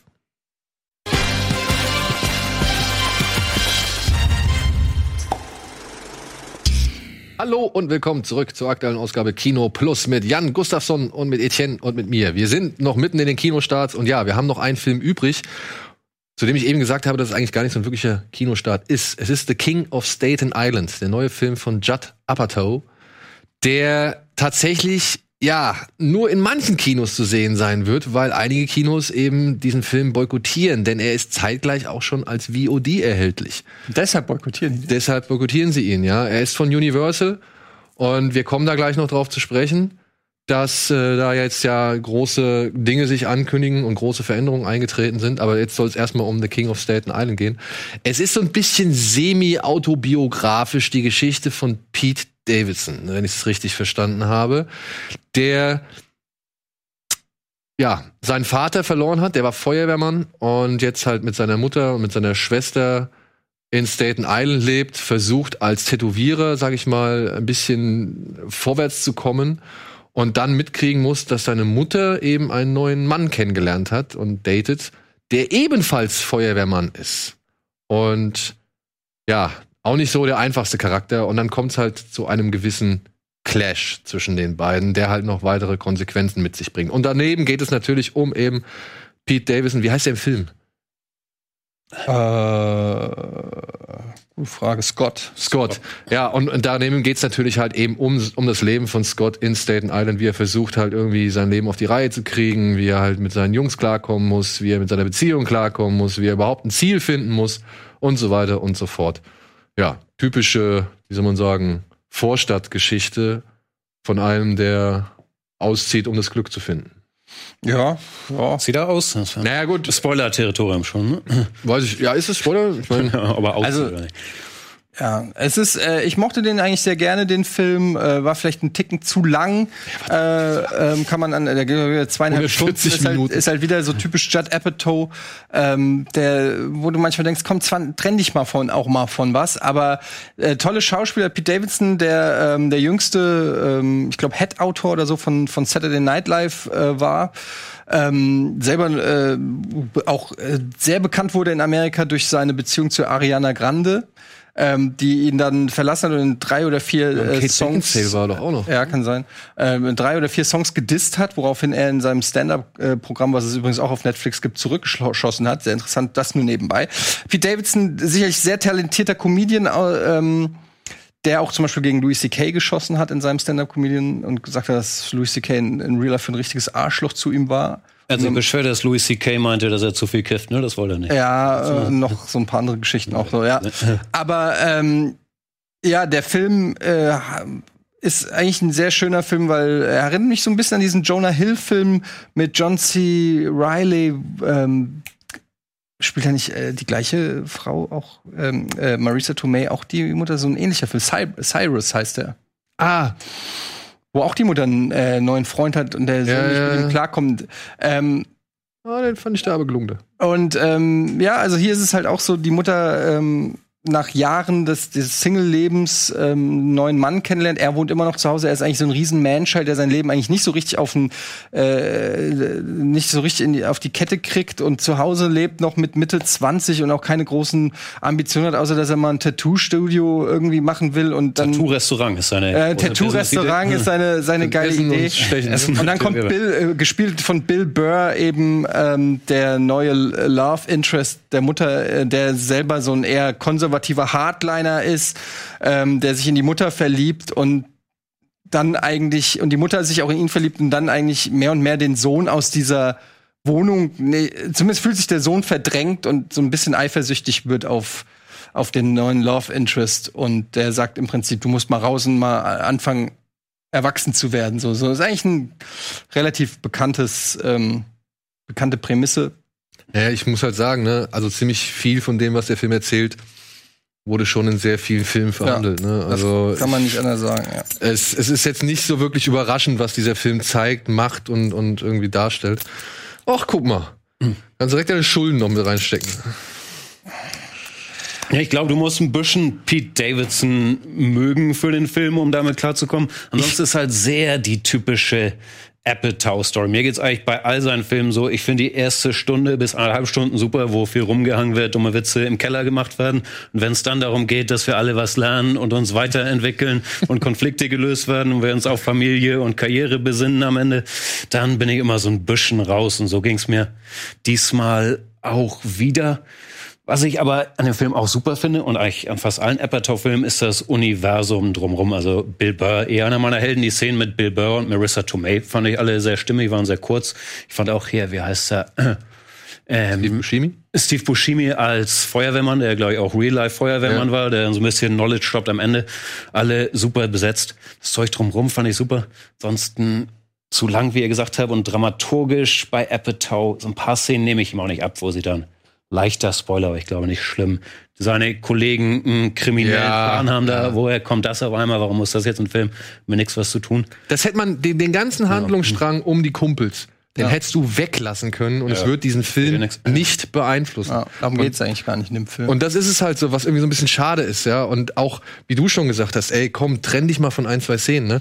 Ich finde halt, der Film, der spielt es so lange aus, bis du halt keiner Figur mehr so wirklich böse sein kannst. Weil du sie halt schon so lange mitbegleitest oder so lange kennengelernt hast, dass du merkst, oh, das ist ein Mensch aus Fleisch und Manchmal hat Blut. man das Gefühl, das wäre besser eine Serie geworden. Ja, ne? So eine kurze Mini an wie eine Serie. Ja, es die ersten vier Folgen an- hier ja, von Miniserie. Mit Pete Davidson. Genau, ja. Hätte man so jede Folge ungefähr 23 Minuten und dann hättest du vielleicht auch noch ein bisschen länger erzählen können, aber that's it so. Und dann hättest du Pete Davidson auch nicht irgendwie zu einer fiktiven oder fiktionalen Figur machen können, sondern hättest du vielleicht auch wirklich ihn ausspielen können.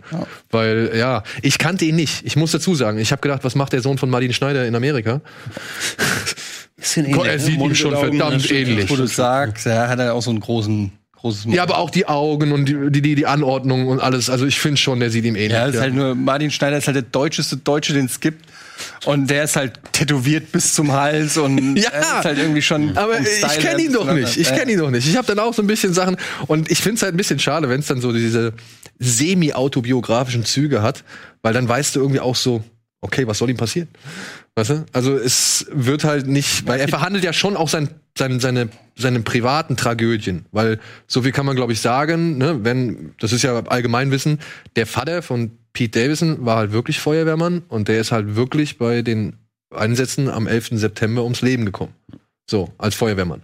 Und ähm, wenn das halt so noch dann mit, das wird ja auch von der Presse irgendwie und von diversen Reviews immer mitgespült und so weiter, und wenn du das dann halt so schon im Kopf hast, ja, dann finde ich, äh, nimmt das ein bisschen was von dem, dem, dem Einsatz, den du bringen kannst, oder beziehungsweise dem Mitgefühl, das du irgendwie aufbringen kannst. Wenn du verstehst, was ich meine. Aber warum? Ja. Weil ich dann weiß, okay, es wird sich schon irgendwie halbwegs gut aus, ausgehen, so oder anfühlen. Aber gut, das weißt du ja bei vielen Hollywood-Filmen. Also, das ist meistens, also gerade bei, Bei Judd Apatow. es Filmen. stirbt ja jetzt selten der Aber, Protagonist. ne? also das hat mich jetzt nicht so gestört. Ich, ähm, ich fand eigentlich auch, was, was mir gut gefallen ist, dass diese Beziehung zwischen Marisa Tomei und Bill Burr, fand ich ganz gut gezeichnet wurde. Dass die, weil die sich streiten, weil die sich zoffen, weil diese Konflikte, es war nicht so mega Hollywood-Kitsch irgendwie so, da ist der, weil Bill Burr spielt auch einen absoluten komischen, also eigentlich erstmal nicht wirklich jemanden, den du magst, so, ne?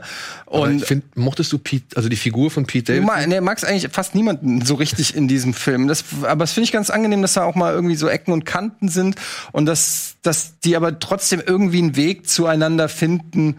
Ähm, so finde ich, äh, also dass die, dass, dass es nicht sofort ist, äh, lieber auf den ersten Blick, sondern Bill Burr und Pete Davidson, die, die mögen sich halt wirklich nicht. und die, die finden sich beide scheiße und beide haben Gründe auch dafür, die ganz nach, die recht nachvollziehbar sind für die Charaktere. Und ich finde, es ist recht glaubwürdig umgesetzt, wie die beiden anfangen, sich zu mögen. So, ja. Ähm, und, und Respekt voreinander zu kriegen. Der eine für den anderen, so, ohne dass es jeweils zu krass ist, so. Und ähm, das finde ich wurde ganz gut gut irgendwie so gezeichnet, aber ich fand ihn jetzt auch nicht überragend, aber ich fand ihn so ganz nett. Und ich bin halt auch ein riesen Bill Burr-Fan. Und nach Mandalorian ist das jetzt das zweite Mal, wo man sieht, dass Bill Burr halt echt auch ein guter Schauspieler Ich ist. muss Das auch ich ja sagen, krass in einem Film, wie Ja? gut Bill Burr ist Ja. in einer dramatischen Rolle, hätte ich nie Ja. gedacht. Also Ich bin auch ein Riesenfan, ich höre alle Podcasts, bin nach Oslo geflogen zusammen, Stand-up. Ich hätte nicht gedacht, erstmal, dass er diesen Mut zur Hässlichkeit hat mit diesem super krassen Schnurrbart und dann, wie er das durchzieht und glaubwürdig und ja echt komplexe Figur, wo man jetzt auch nicht weiß, ist er gut, ist er schlecht, so sehr Das ist halt, Schattierung. das ist halt auch ein Typ, der sein Päckchen zu tragen hat und dementsprechend dann diese Verhaltensweisen an den Tag legt. Und das finde ich auch, das, aber das ist das, was ich meine, ne? Der Film spielt das so lange aus, dass du halt am Ende halt wirklich dieses Gesamtbild hast, aber du musst halt auch eine Menge Zeit dafür in Kauf nehmen, so. Und das, ähm, hätte man vielleicht verknappen können, aber da gebe ich dir vollkommen recht. Bill Burr macht das toll, Marissa Tomei macht das gut. Also ich finde eigentlich alle F- Auftritte so oder alle Figuren relativ gut verkörpert. Die Jungs hätte man, wie gesagt, weglassen können. Ähm, Es wird wahrscheinlich viele Leute geben, die einfach nicht mit Pete Davidson connecten können. genau, das ist, glaube ich, Und das ist, Problem. glaube ich, aber auch eh sein Thema.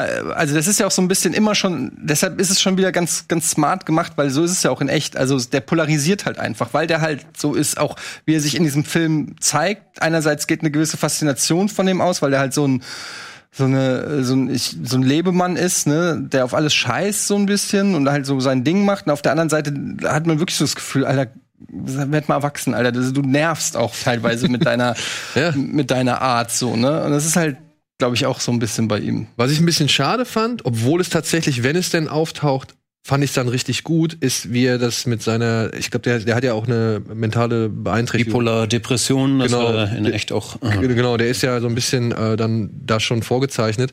Wie, das wird ja auch bei, bei seiner Figur aufgegriffen, wie sie das immer wieder thematisieren und, und in den Alltag einfließen lassen und, und auch damit umgehen. Das ist nicht so, es wird auch nicht so, weißt du, das wird relativ normalisiert. Mhm. Und gleichzeitig werden da auch lustige Szenen draus generiert. Aber das hätte man meiner Ansicht nach auch noch ein bisschen stärker ausbauen können. Lass die, lass wie gesagt die Kumpels weg und versuch irgendwie seine, seine Krankheit so ein bisschen noch schöner auszureizen oder noch weiter auszureizen in dem Stil, in dem du es machst, weil das fand ich tatsächlich echt gut. So wie er halt gewisse Sätze oder wie er halt gewisse Zustände von sich beschreibt und versucht anderen Leuten zu erklären. Das fand ich schon für einen Hollywood-Film oder eben für, für so ein normales Stadtvierteldrama, äh, fand ich das schon echt gut gemacht. Also schon, das ist auch einer der positiven, herausstechenden Punkte. So.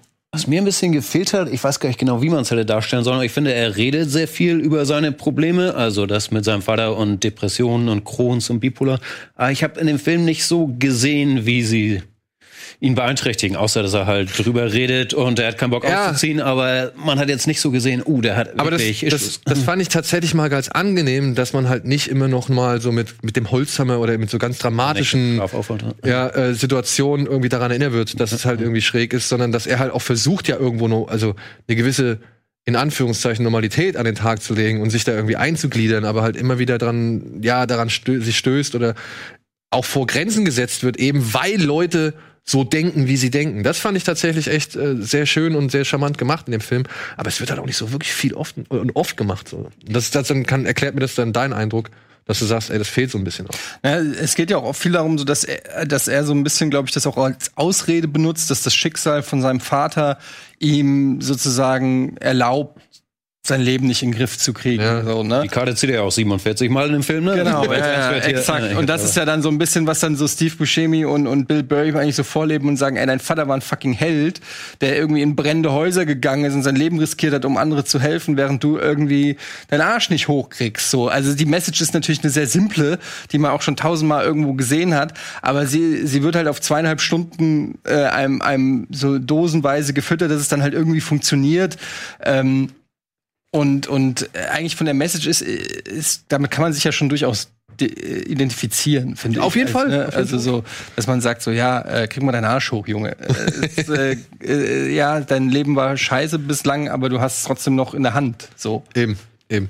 Achso, ich habe mich mit der umgekehrten Message identifiziert, so die Welt versteht nicht, wie schlecht es mir geht und wie komplex ich doch bin. Wir wollen auch, dass ich Sachen mache. Also, Aber du kannst trotzdem damit Geld verdienen. Ja. Ah, schön wäre schön. Ja. Ein Tattoo-Restaurant. Ja, So. Tattoo-Restaurant ist halt auch eine geile Idee. Damit wären wir mit den Kinostarts am Ende. Und tatsächlich würde ich direkt mal übergehen in die News. Denn da gibt's halt, wie gesagt, auch einiges zu erzählen jetzt im Zuge dessen. Wir haben es mit In Inception ja schon angerissen und Universal äh, oder eben mit King of Staten Island auch. Hier die News. Blockbuster 2020. Peninsula macht's vor, Tenet macht's nach und Netflix macht's anders. Rekorde, Favoriten und Fragezeichen. Die Emmy-Nominierungen stehen fest. Folgenreiche Versöhnung. Universal und die Kinokette AMC einigen sich.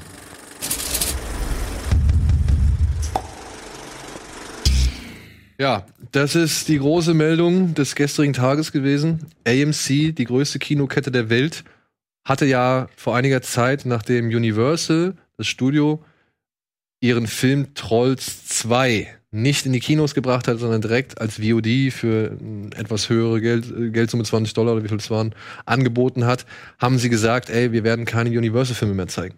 Also wir werden, wollen es nicht mehr, dass Universal-Filme bei uns in den Kinos laufen. Und zu AMC, nur mal zur Erklärung, gehört auch die UCI-Kinogruppe zum Beispiel. Und der lauteste Gegner hat jetzt mit Universal einen Deal geschlossen, dass sie in Amerika, vorerst nur in Amerika, zwar Universal-Filme zeigen, aber Universal die Option erhält, die Option erhält, nach 17 Tagen den Film dann als VOD anzubieten. Also das Verleihfenster oder das Kinofenster wird jetzt von 75 bis 90 Tagen auf 17 Tage runtergedampft. Aber nur für Universal-Filme und auch nur in Amerika. Und wie gesagt, Universal hat die Option, diese Filme auch länger im Kino halten zu können. Und das Ding ist, Die großen Filme, die kommen erst nächstes Jahr. Fast and Furious 9, Jurassic World 3, der nächste Minions-Film, das sind alles die großen Blockbuster, mit denen Universal sehr viel Geld generiert hat. Die sind alle relevant fürs nächste Jahr. Und ich kann mir nicht vorstellen, dass die nur 17 Tage im Kino laufen werden. Ist das Kompromiss wegen Corona oder eine Naja, Dauerlösung? Es, also, sie, die, von seitens AMC und Universal ist man natürlich überzeugt, dass man damit eine neue, fruchtbare Zusammenarbeit geschaffen hat, dass es ganz neue Möglichkeiten jetzt der Vermarktung und des Vertriebs und vor allem halt auch der Präsentation von Filmen gibt, was zum Beispiel auch Zeitschriften wie Variety oder so als kleine Hoffnung in Aussicht stellen, dass halt kleinere Filme dadurch jetzt noch mal mehr ins Kino gespült werden, wenn es jetzt der Fall ist, dass zum Beispiel ein weiß ich nicht, ähm, was wäre jetzt so ein Universal-Film, der demnächst noch kommt. Also bei, bei, bei Fast and Furious 9 kann ich mir halt nicht vorstellen. Das ist einfach zu viel Geld, was die mit dem Kino generieren, ähm, dass sie diesen Film halt schon nach 17 Tagen irgendwie als VOD anbieten. Ja, aber auch nur, wenn die Leute ins Kino können. Nur wenn die Leute ins Kino können. Wir gehen jetzt vom nächsten Jahr aus, ne? Also das ist, kommt im nächsten Ja, Jahr. weiß ich noch nicht, ob nächstes Jahr Amerika schon so weit ist. Ja, das ist halt nämlich auch so ein großes äh, Thema oder so ein großes Problem. Wie wird die Lage sein? Also, wie lange werden Kinos noch so kollektiv geschlossen haben? Und Was ist Tenet-Stand der Dinge? Verzeiht meine Ignoranz, ja, jeden Tag was Neues. Der soll jetzt rauskommen, aber vielleicht nicht in den USA, sondern erstmal in Kanada oder was weiß ich was. tatsächlich sind äh, 70 Länder jetzt äh, in die Gunst gekommen und dürfen Tenet zeigen. Okay. Ja, unter anderem wir hier in Deutschland. Wann? 26. August, beziehungsweise 27. August. Das ist jetzt äh, so der letzte Stand, den wir hier für Deutschland, der für Deutschland zählt. Und der zählt auch für andere, Australien, England und so weiter und so fort. Also es darf halt in vielen Ländern oder in 70 Ländern dieser Welt darf dieser Film gezeigt werden. Und Amerika ist dann etwas später dran am Labor Day. Das ist irgendwie Anfang September, wenn ich das richtig in Erinnerung habe. Glaubt ihr, dass das äh, eher ein Hype auslöst, also dass dem Film eher gut kommt, dass dadurch, dass jetzt dauernd über Tenet gesprochen wird, dass er schon fast ein Running Gag ist und irgendwie das wie so ein Blockbuster, den man den Leuten noch nicht zeigen will, das kann ja auch fast schon positiv. Äh, wir haben ja auch bei Sonic gesehen diese Geschichte um den Sonic hat ja am äh, dieses erste PR-Desaster am Ende hat sich das entpuppt als Geniestreich. Zweiter Teil ist schon confirmed. Also manchmal kann sowas ja, was äh, auf den ersten Blick total scheiße wirkt, einen totalen Hype auslösen. Also ich wünsche. Weil ich kenne alle Leute haben Bock auf Tenet. Ja. Jeder hat jetzt mittlerweile davon gehört und dabei war Das das, ist der vor, einzige Film, von dem wir hören seit einem halben Jahr. ja, ne? genau, von, aber, aber von einem halben Jahr war der war das eher ein Christopher Nolan, wo ich das Gefühl hatte, der ist ein bisschen schlecht vermarktet. Vor allem nach den bisherigen Bildern, die man so gesehen hat, haben wir ja. Der hatte noch nicht den Mega-Hype aus. nee, da, da, da war eher so, oh, ist, was ist das? Inception 2 oder was? Oder ja. Ich war genervt von diesem Trailer, ey, schon, dass sich hier irgendwie wieder die Zeit zurückdreht bei dem Fenster Nolan und sein Zeitthema, ey. Hat mich Man, auch hat, nicht angelacht. man hatte jetzt- schon nach dem Trailer hat man wieder direkt Angst gehabt, fuck, ich werde den wieder nicht raffen beim ersten Mal. so, ich ich werde schon wieder die ganze Zeit konzentriert da sitzen und es wird ein paar coole Szenen geben und am Ende gehe ich aus dem Kino und denke mir so, hä? Wieso war jetzt der doch da und nicht da und so? ja. Aber ich wünsche es mir sehr, weil tatsächlich habe ich auch echt richtig Bock, Ja. so einen Film auf der großen Leinwand zu sehen. Gerade wenn diese Jumbo-Jet da in diese Halle kracht, so. Das will ich mit fettem Sound auf einer riesen Leinwand sehen. Am besten hier, keine IMAX. Ahnung, IMAX, Cinemax, Saal 1, Savoy, irgendwie. Christopher Nolan macht Kinofilme, brauchen wir doch nicht drüber reden. Ja. Er macht einfach Kinofilme. Es gibt auch einfach Filme, die sind fürs Kino gemacht. Du willst auch Mad Max, willst du nicht zum ersten Mal irgendwie äh, im Wohnzimmer gucken. Es ist einfach so. Das, und das ist halt so, wo ich mir denke, ist das wirklich so clever, was, was Universal da vorhat? Ja, weil ich weiß nicht, ey, ich, ich Fast and Furious 9, dafür, den hole ich mir nicht für 20 Dollar irgendwie nach Hause so. Den will ich in dem Kino sehen. Will ich gar nicht sehen. Ja, gut, du nicht jetzt. Aber ich nur mal jetzt Jurassic World 3, das sind aber große Hits. Ich nicht sehen. wir, sind, wir reden aber von Fast and Furious 9. Das heißt, es gab genug Leute, die acht Filme ermöglicht haben. Und die werden auch in Ich den weiß, dass die Reihe erfolgreich ist. Ja, deswegen. Aber sowas guckst du doch nicht, sowas guckst du doch nicht zu Hause. Ja, vor allen Dingen in dem Moment, wo du es halt zum Streaming anbietest, bietest du es auch zum Download an. Ne? Also Genau. Raubkopien und Co. Äh, sind ja, äh, die werden ja immer gegrabt und dann als RIP ins, ins Netz gestellt, habe ich gehört. In dem Moment, wo die äh, einmal auf dem Streamingdienst sind, also das, äh, oder werden im Internet dann gestreamt auf irgendwelchen komischen Streaming-Portalen.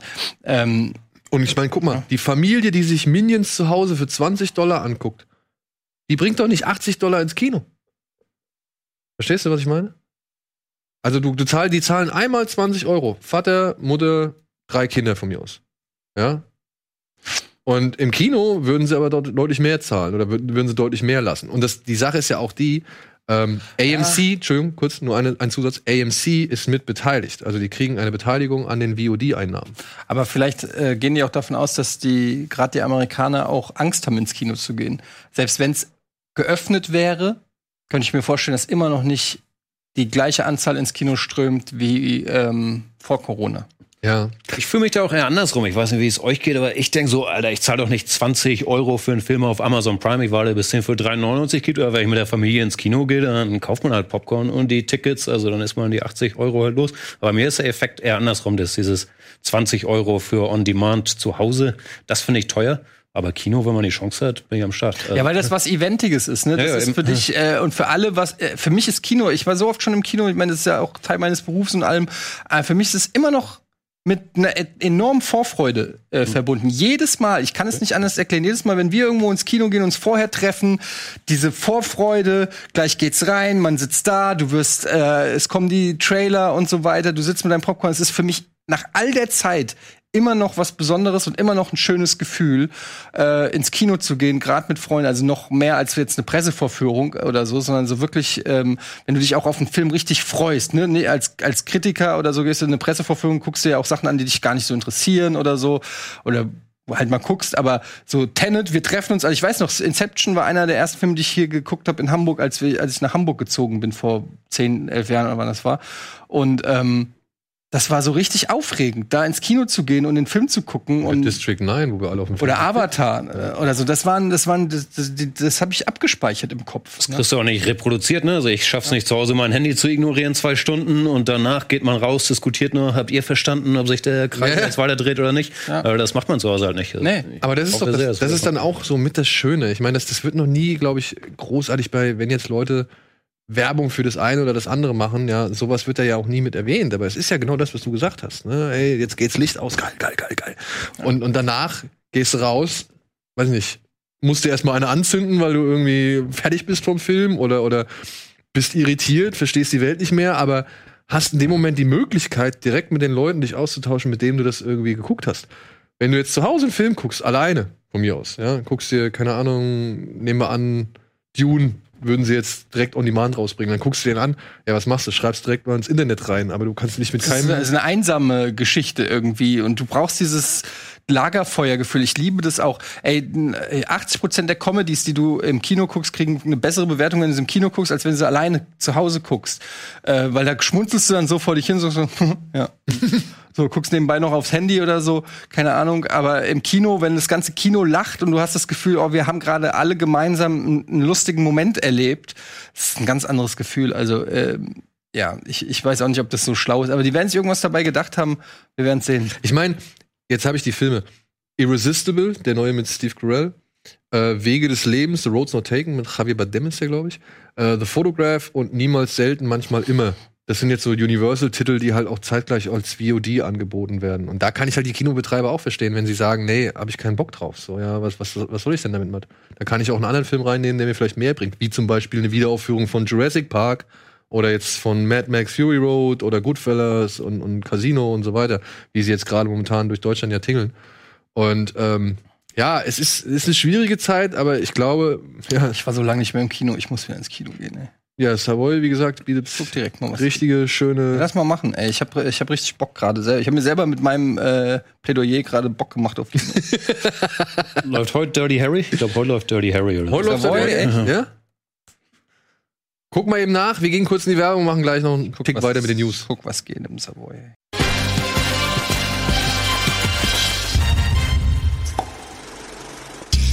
Hallo und willkommen zurück zur aktuellen Ausgabe Kino Plus mit Jan, mit Eddie und mit mir. Wir sind gerade noch in den News. Wir haben über das neue Verleihfenster der Universal-Filme in eben der Kinokette AMC geredet. Das Ding ist halt auch, ne? AMC hat einen eigenen Streamingdienst dazu angeboten, wo die Filme dann halt auch ähm, erstmal exklusiv oder beziehungsweise wo die Filme dann sofort auch landen.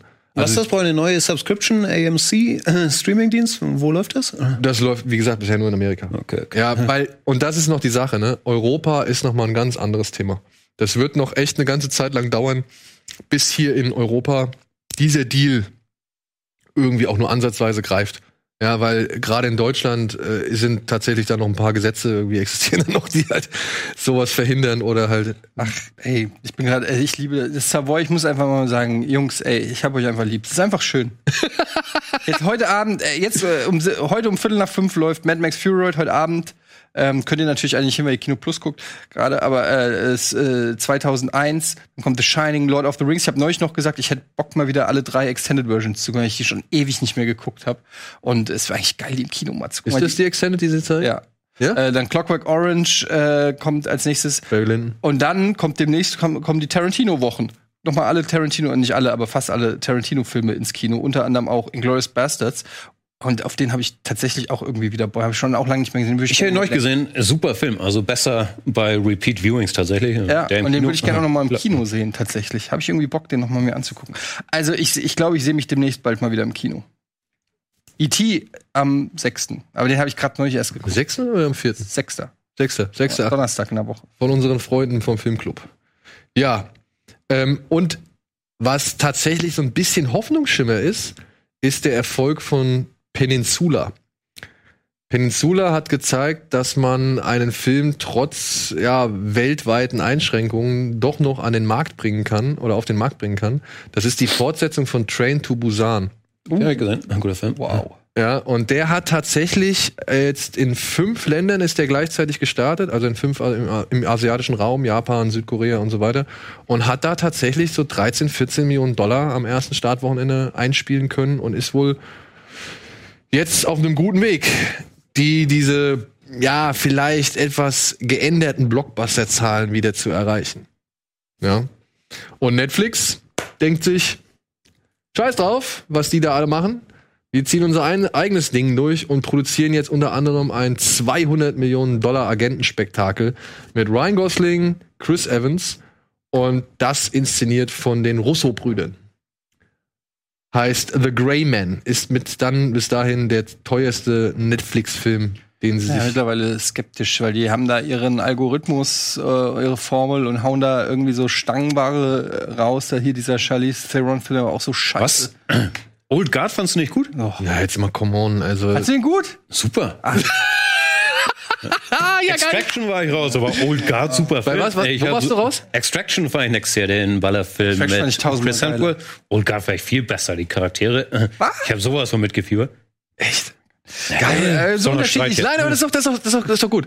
Weil ich muss auch sagen, ich, ich, be, ich begrüße eher sowas wie Extraction, weil der hält sich nicht so mit so viel Kram auf, mit dem sich Old Guard aufhält. Und, und diese, allein diese 12-Minuten-Sequenz innerhalb des Films, die sticht für mich mehr raus als der gesamte Old Guard-Film. Ich habe es genau andersrum gesehen. Extraction, Action-Szenen sind gut, aber ich habe nicht aufgepasst, was die Handlung ist. Old Guard war ich die ganze Zeit dabei, weil die Charaktere, Charlie Theron, eh Killer in den ganzen Actionfilmen, aber auch sonst alle überbesetzt hier. Wie heißt der? Michael Schönertz. Äh, Ja. Fand die alle glaubwürdig für unsterbliche äh, ähm, Samurai-Ninjas und war voll dabei. Also ich fand ihn super. Ich fand den, äh, der hatte war für mich so auf Underworld-Niveau so total. Underworld auch cooler Film, aber anderes Thema. Nee. nee, also er hat mich Geil, geil, geil. Fand ich richtig schlecht. Ich fand, das war so richtig so Netflix-Stangenware. Und ich finde, das ist so ganz oft bei so Netflix-Produktionen irgendwie, die sind immer so, die sind nicht totale Grütze, aber die sind auch nie so, oh, weiß ich nicht. Irgendwie, Nee, ich bin bei dir, ist alles so B plus für den Algorithmus, nur den Film. Und da würde ich eine Ausnahme machen. Ich finde, der hat sich halt angefühlt wie eine Pilotepisode von irgendeiner Serie. Der hat sich nicht angefühlt wie ein Film, weil der hat auch so am Ende so knallhart, ja, wir machen weiter. Also, Was wollt ihr denn noch vom Film? Ich habe Charlize Theron auch abgenommen, dass sie 2000 Jahre alt ist. Also ja, diese Weisheit in den fand Augen, ja die Action dass die. Lehrgeschichte, Action. ich kann im Film viel verzeihen, wenn mir die Action gut gefällt, aber ich fand die Action scheiße. Ich fand die wirklich nicht gut. Da werden dann irgendwie irgendwelche Handkantenschläge gemacht, nachdem du sechs Kugeln in den reingeballert hast. Oder sie macht irgendwie so einen Wurf über, so einen Judo-Wurf, nachdem sie den angeschossen hat, wo ich gedacht habe, was ist das für ein Quatsch? Einfach. Super Axtsequenzen. Also, also Ja, und dann so CGI, Blut ohne Ende und so, ist alles. Und ich finde halt auch mittlerweile dieses was John Wick so in die Kinos gebracht hat, dieses dieses Ballern, so das ist alles Fu. Ja, dieses es, ich finde es mittlerweile nur noch nervig. Jeder macht's und es ist schon so ausgelutscht schon wieder und ähm, ich weiß nicht. Mag, Gangs of London. Gangs hast du of schon London. erzählt, ja. Wo Ja. gibt's das denn? Sky. Wer hat denn Sky? Ich hab Sky. Ich habe keinen Sky, muss ich, muss ich nachrüsten. Weil ihr könnt ihr euch ja Sky-Ticket für einen Monat holen und guckt eh weg. Ja, ne? Das ist eine Serie, ja. Aber actiontechnisch das Beste, was ich lange gesehen habe. Ja, ich hab's gesehen, du hast ja auch auf Twitter den Machern irgendwie. Ey, vor allem auf, auf Insta hat er mir geantwortet. Ja? Das fand ich sehr nett. Wer, war, wer ist das nochmal? Der? Gareth Evans, Ah ja, genau. der Regisseur von The Raid. Ah, das ist Raid Rogue One, oder? Oh. Nee, das, Ey. ist, das ist der Nee, andere. das ist der andere. Edwards. Edwards, ja. Genau, nee. Evans ist der Walise, der The Raid 1 und 2 gemacht hat und Meran Tau. Kurze Expertenmeinung, The Raid besser oder Oldboy, so actionmäßig? Actionmäßig. Also für durchgehende Actionsequenz. Oldboy gibt's ja diese Anfangsszene, wo er sich durch den. Ich finde die sind gar nicht so leicht zu vergleichen, weil Oldboy ist halt, äh, da geht's nicht so sehr um Style oder so, ne, sondern es ist eher so ein bisschen rustikal. Ähm, aber es passt gut zum Charakter, dass er da so mit letzter Kraft und irgendwie so, da sich so durchmetzelt. Ich würde da eher noch The Wilderness würde ich da noch mit, mit reinnehmen, äh, weil das ist, glaube ich, so, weil das auch noch aus der Ego-Perspektive ist. Diese Eröffnungssequenz ist somit das Beeindruckendste, was man sich nur so im Segment vorstellen kann. Aber The Raid ist schon auch über alle Zweifel erhaben, was, was so Kampfchoreografie und so, so angeht. Deswegen, und da, da gibt's geile Ex-Kämpfe. Also, da, und, und, Aber Night Comes for Us, hast du den gesehen? ja, hast du den gesehen? Auf Netflix. Gib dir den mal. Wenn du magst du brutale Action? Ja, ich kann Blut sehen. Ja, dann Aber ja, also, Viel du, du fandest die Kämpfe ja cool da in dem Dings, ne? Und Also hauptsächlich fand ich die Charaktere gut und dann die Action. Natürlich Ja. ist das nichts Besonderes und natürlich haben wir John Wick und so weiter das alles schon gesehen. Aber ich fand dadurch, dass ich die Charaktere halt von guten Schauspielern und glaubwürdig fand, war man viel mehr involviert als jetzt bei Extraction oder was auch immer. Ja, gut, du. Jeder wie er mag. Das finde ich ja, finde ich ja legitim und in Ordnung. Wie gesagt, mir hat der Film einfach nicht so zugesagt. Ich fand einmal, Hast du nicht geweint, als am Ende, Spoiler, 100 Jahre gebannt wurde, bis er dann wieder sind? war doch klar, was sollen sie machen? Was soll, also, was sollen sie mit ihm machen? Umbringen können sie ja nicht. Das ist unsterblich. Ja, Ja, das also, ist auch noch nicht so ganz geklärt. Wächst dem Kopf nach oder so? Das weiß man immer nicht. ja, ich glaube schon. Dem würde ein Kopf nachwachsen? Ach. Säure? Solange das ist Säure? Drehbuch es braucht. Da war ich auch nicht sicher, wie unbesiegbar sind die wirklich. Die heilen ja nur schnell, aber es sind ja eigentlich nur Wolverine-Skills, der ja auch nicht so Das ist stark eben die Frage. Kampf, Was ne? würde, würde Wolverine, wenn wir den T1, äh, T800 so in ein Lavabecken geschmolzenes Metall, Wolverine würde. Ich glaube, es wird ein bisschen länger dauern, aber ich glaube, er würde zurückkommen. Wüsste ich gern die Chemie dahinter. Macht für mich keinen Sinn. Naja, irgendwo muss es ja wieder rauskommen. Vielleicht würde er auf ewig in der, in der, in der getrockneten Lava oder dem getrockneten Das ist Eisen immer das Schwierige, so, wenn, wenn so Leute unsterblich sind. Wie, wie, das ist ja bei Dings, bei Ding, äh, hier, wie heißt er, äh, Deadpool ganz gut gemacht. So, ne? dass, wenn der Arm abgehackt ist, dann muss er erstmal langsam nachwachsen. Das finde ich eigentlich ganz schön. Ja, aber das wird wahrscheinlich bei denen da und keine Ahnung auch so sein. Sorry, Was was ich halt- hijacken mit The Old Guard. Ich Ey, nicht was sauer, ich aber tatsächlich, ey, und da muss ich leider sagen, das ist halt auch persönlich oder das ist eine Geschmackssache, aber was ich tatsächlich richtig, richtig furchtbar an Old Guard fand. Und ich fand den auch nicht, ich fand den nur die Musik. Ja. Alter, war die Musik. Die haben ja auch sagen. hm. Die war, also wer sich da. Ständig diese Pop-Tracks. Ja, diese, wer sich das ausgedacht hat, der weiß ich nicht. Es mag sein, dass das cool kommt. Es ist nichts für mich. Es ist wirklich nichts für mich. So, Emmys, kurz noch. Hast du mitbekommen? Ein bisschen, aber äh, gab 160 Nominierungen insgesamt für Netflix. Man redet ja äh, gemeinhin dann eher über die Snaps als über die Sachen, die äh, nominiert sind. Also Ja. Meistens redet man, das ist so ein bisschen wie bei, wenn dir beim, wenn du Geburtstag hast und dann achtest du immer nur drauf, wer nicht gratuliert. Oder was du nicht gekriegt alle anderen, hast. ja, alle anderen winkst du durch und dann denkst du, okay, der hat nicht gratuliert, Wichser. So, ähm, so ist es auch ein bisschen bei den Emmys. Wer wurde denn nicht nominiert? Wen vermissen wir? Ja, unter anderem, äh, wie, wie heißt die? Riha, Rhea Seehorn, die, äh, die Kim Wexler aus, aus Better Call Saul spielt. Ja. Die wurde nicht nominiert zum Beispiel. Für Better Call Saul. für Better Call Saul. Wenn ich das jetzt richtig mitbekommen habe. Ich habe jetzt auch noch nicht alle, weil, wie gesagt, es sind sau viele, ne? Also The Mandalorian zum Beispiel ist eine kleine Sensation, weil die Serie hat jetzt insgesamt 15 Nominierungen bekommen.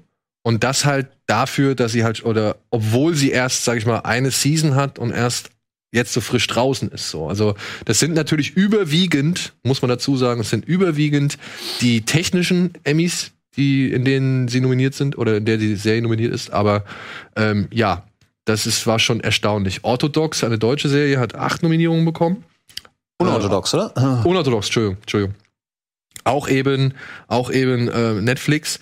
Und große Abräume ist wohl, beziehungsweise momentan großer äh, Nominierungsführender ist Watchmen.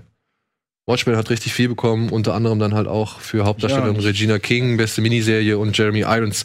Ich kann sie nur empfehlen. Ich, Ich muss gesehen, die Serie habe ich nicht gesehen, ist empfehlenswert. Watchman? ich fand sie gut. Ich fand sie echt Ich habe erst zwei Folgen. Ich war ein riesen Watchmen-Fan. Ich glaube, ich der Film, den ich am meisten habe. In fünf Der Film habe ich auch äh, weggesucht. Ähm, Fan vom Comic. Bei Serie habe ich die in Pilot geguckt und fand das alles ein bisschen anders, als ich es mir zumindest vorgestellt habe. Aber ich will es auf jeden Fall nicht scheiße, nur einfach anders erstmal, als meine Erwartungshaltung war.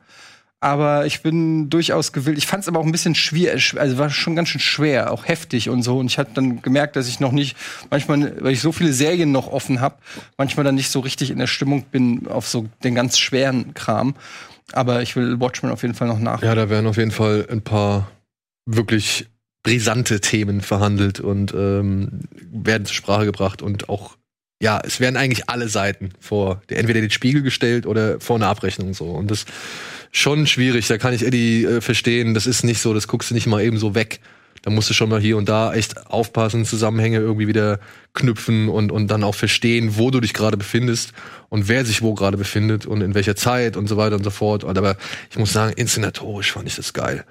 Und schauspielertechnisch, also war es cool. Es gab schöne Querverweise sowohl an den Comic als aber auch als an den, an den Zack Snyder-Film so. Also das haben sie echt richtig schön miteinander verwoben. Darstellerisch alles saugeil. Also äh, von mir aus darf die Serie gerne sehr viel gewinnen. Marvelous Mrs. Maisel ist da auch so ein riesengroßer Favorit. Und ansonsten noch Succession. Habe ich immer noch nicht geguckt. Ja. Das steht auch ganz oben auf der Liste. Und, Auch eine Staffel hinten, aber Succession, Staffel 1 war Hammer. Ne? Zwei habe ich noch nicht Ah, gesehen. muss ich gucken, muss ich gucken. und Ozark ist auch noch ein großer Favorit unter anderem. Osak sagen alle, er war ja auch nach Staffel 1 raus. Staffel 3 soll wieder Hammer sein. Ja, und das Aber ist das, ich habe muss das, letztens, noch? ich habe das Ja, letztens mit gerade. Ja, ich habe das letzte mit Andreas und Lars äh, habe ich mal drüber gesprochen, weil ich habe auch die erste Staffel Osa gesehen, das hat mich nicht gekriegt. Okay, hat, aber war okay, ja, aber nichts, was ich irgendwie weiterverfolgen wollte so. Und dann haben die beiden aber gesagt, ey, es wird aber besser, es wird besser, gerade Staffel 3 und so. Aber ich denke mir halt, ja, aber Leute, ich habe der, der Serie jetzt schon eine Staffel irgendwie eine Chance gegeben so und es hat mich nicht gekriegt. Warum sollte ich die zweite Staffel angucken so? Das ist immer das Problem, was ich da habe. Ich habe ja schon wirklich acht oder neun Stunden irgendwie drin Geht's mir mit investiert. Dark. Ja, ja. Es ist halt, äh, es gibt so viele Sachen, aber das meine ich ja immer, es gibt so viele Sachen und ähm, leider äh, leben wir zurzeit in, in eine, wir haben so viel Auswahl, dass man nicht mehr viel verzeiht, man nicht mehr viel Geduld hat. Was schade ist, weil wenn es gibt so viele Serien, die anziehen nach zwei, drei Staffeln, fast alle großen Serien, äh, die ich kenne und schätze, werden noch besser. Scrubs, Friends, weiß ich nicht, äh, you name it, werden ziehen richtig an. Selbst Breaking Bad fängt relativ gemächlich an und Alter, wie sich das noch entwickelt, ne? Ähm, und trotzdem bin ich mittlerweile auch so, wo ich dann oft sage, so oh, schon bei, manchmal nach zwei, drei Folgen, ne, wo ich sag so, ja Wir haben ja also, auch keine Zeit. Ich muss Better Call Saul zu Ende gucken. Jetzt muss ich Ozark gucken, Watchmen gucken. Äh, Es sind ja immer zwölf Stunden gleich mal weg. ja, ja das wegnehmen. ist sehr viel. Und das, das, ich, sehe ich halt auch so, ja. Und dann habe ich Ozark, äh, habe ich gesehen, es war okay. Ich, ich erkenne ja die Klasse und, und den, den, den Ist alles- Wert an. Also das- das meine ich ja, das habe ich ja damals gesagt bei Game 2 in dem einen Ding. Ich habe nur noch ich habe nur noch Zeit für überragend. ne? Für nett, wer hat noch Zeit für nett? ja, das werden wir jetzt Ganz herausfinden. nett. Denn wir haben noch, oder ich habe von den beiden Herren noch ein paar Streaming-Tipps abgefragt. Und ähm, die sehen wir jetzt oder hören wir jetzt.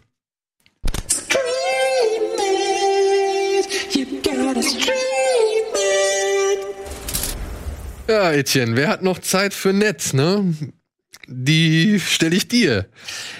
Ich, ja gut, ich, ich, sag, ich fand es dieses Mal extrem schwer, weil ich habe die wenigen Sachen, die für mich über eine Frage kamen, hat Jan dann schon nominiert gehabt. deshalb, Erster.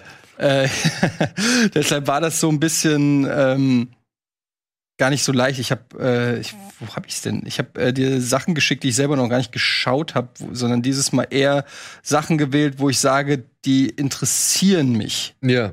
Also Unter ähm, anderem interessiert dich Project Power.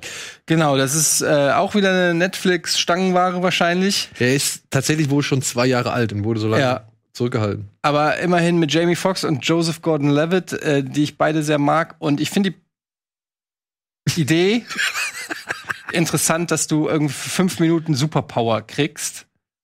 Und mehr weiß ich auch gar nicht über den Film. Jamie Foxx, J Joseph Gordon-Levitt, fünf Minuten und du hast eine Superpower. Das hat mir gereicht, um den mir mal auf die Liste zu setzen und zu gucken, äh, ob der was kann. Vor allem soll es wohl so sein, dass du halt erst weißt, welche Superpower du hast, wenn du die Pille genommen hast. Also es ist nicht so, Ah, okay. dass du eine Pille nimmst und sagst, heute möchte ich mal ultra schnell sein oder heute möchte ich unsichtbar sein oder heute möchte ich fliegen können, sondern du schluckst die Pille und surprise, du bist der kleinste Mensch der Welt. Hm. Okay. Also das könnte kompletter Schrott sein. Würde mich nicht wundern, wenn ich äh, in zwei Wochen hier sitze und sage, mein Gott, war das ein furchtbarer Film. Es kann aber auch extrem unterhaltsam sein und ich, äh, ich finde die, Idee ganz nett.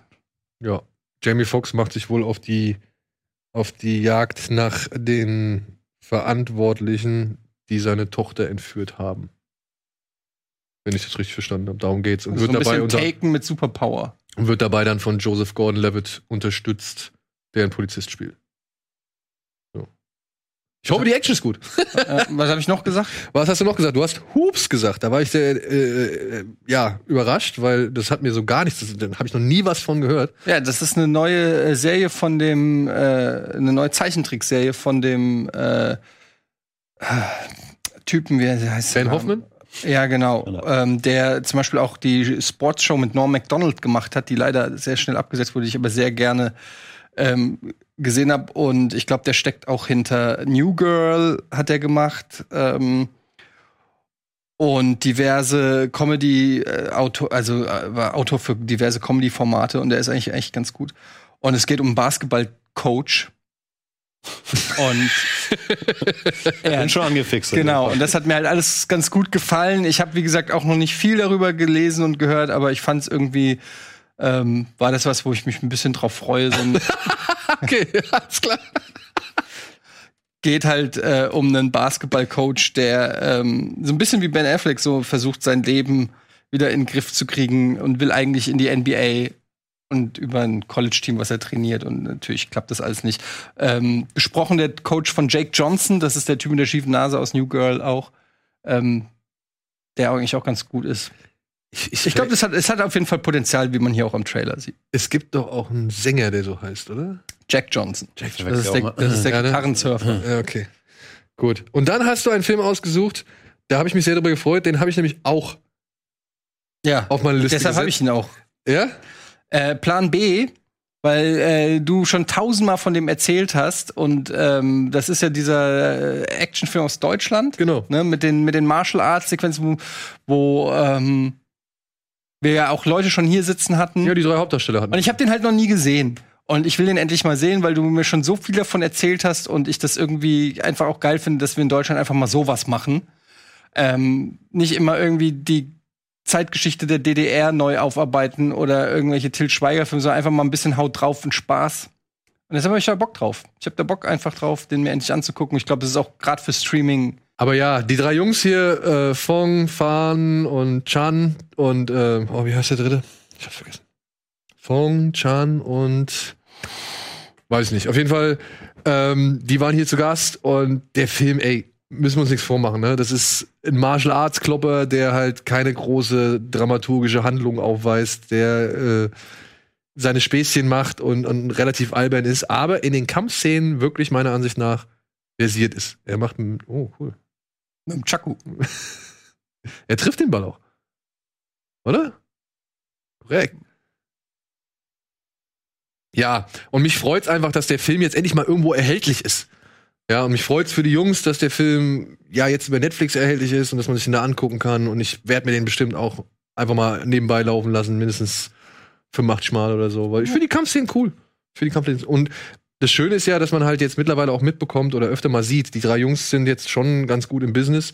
Der Chan, der eine von denen, der war unter anderem bei Red Sparrow mit dabei und ist der Typ in John Wick 3, dem John Wick Stimmt, den Zügel stimmt. um den Hals wickelt und das Pferd dann und dann per Pferd aus dem Stall rausschickt so. Ähm, und das freut mich halt einfach, dass die da ihr Ding machen dürfen und dass die halt äh, ja relativ gut in ihrer Sache auch sind. Gut, das wären die Streaming-Tipps von Etienne. Jetzt ist Jan an der Reihe. Mit unter anderem, was nehmen wir als erstes? Ja, Ich habe nur Filme genommen, die ich gesehen habe. Ich weiß nicht, ob das Sinn der Übung war, aber Nee, ja, das ist Eigentlich genau der Sinn der Übung. Äh, das ist richtig, das ist richtig.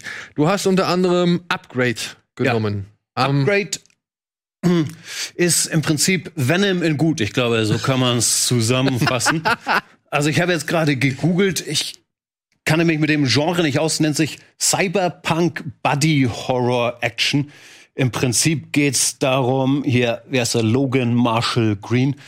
Ähm, ja, seine Frau wird getötet beim Überfall. Er wird querschnittsgelähmt und kriegt dann so ein Implantat, was ihm Kräfte gibt und geht damit auf Rachefeldzug.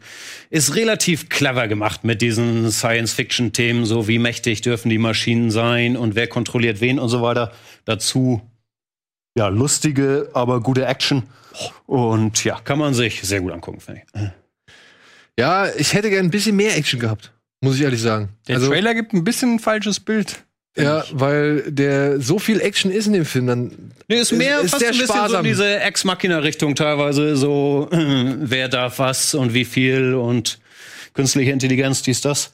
Aber ja, ich fand ihn für das Genre ziemlich intelligent, ziemlich ökonomisch. Ich glaube auch kein großes Budget, das sieht man auch manchmal. Aber ist, glaube ich, sogar ein Blumhouse-Movie, also einer der, der guten, fand ich. Ja, auf jeden Fall. Ich mochte den auch. Ich fand halt ein bisschen. Also man, er hat eine gewisse Vorhersehbarkeit. Ja, natürlich. Ja, aber ist ja immer aber- so in dem. Ja, Hast abgesehen halt davon, dass ich halt mehr Twists? Kämpfe ge gerne gesehen hätte, so kann ich dem Film nicht vorwerfen, dass er seine Kämpfe, die er hat, nicht geil inszeniert. So, ne? Ja, ich fand ihn ganz nett. So, halt, äh, so typisch Blumhouse Low-Budget-Produktionen. Also, die geben ja generell nicht viel Geld aus und versuchen möglichst hohe äh, Gewinne immer einzusetzen, was ja auch ganz gut klappt, das Modell. Aber ähm, nichts Besonderes, aber ganz unterhaltsam. Kann man mal so als Guilty Pleasure, finde ich, kann man den mal, kann man den mal machen. Dann hat mich gefreut, dass du einen Film genommen hast, der am 18.08. auf Netflix erscheint. Und der auch ungewöhnlich in seiner Darstellungsform ist. Er heißt Searching. Ja. Ja, Searching ist, ich weiß nicht, ob der erste Film war, ich glaube, der erste, den sie so auf Spielfilmlänge gestreckt haben, der komplett im Browser spielt oder auf Smartphones und so weiter, also über diverse Videochats, Plattformen. Im Prinzip ist es ein Thriller, den man sich gut angucken kann. Hier, John Cho spielt die Hauptrolle, seine Tochter verschwindet und er recherchiert. Was ist da los? Kriegt dann Hilfe von einer Kommissarin, mit der chattet und recherchiert in ihrer FaceTime, WhatsApp, auf ihrer Videoplattform, dies, das, jenes. Also, ich dachte, das Format nutzt sich schnell ab, ehrlich gesagt. Ich dachte, zehn Minuten wäre es lustig sein. Aber ich war die ganze Zeit angefixt, konnte man gut durchgucken. Twist auch, natürlich ein bisschen Nicht vorhersehbar, aber verraten. ist ja immer, ne? Also war okay. Hm. Ich will ihn auf jeden Fall noch sehen. Also ich muss sagen, ich war echt überrascht. Das ist tatsächlich nicht der erste Film, der rein am Desktop stattfindet. Diese Desktop-Thriller gab es tatsächlich schon vorher mit äh, Unfriend, glaube ich. Ja, ich bring's immer durcheinander, weil da sind zwei Filme, die haben ähm, die gleichen Hm. Wörter im Titel.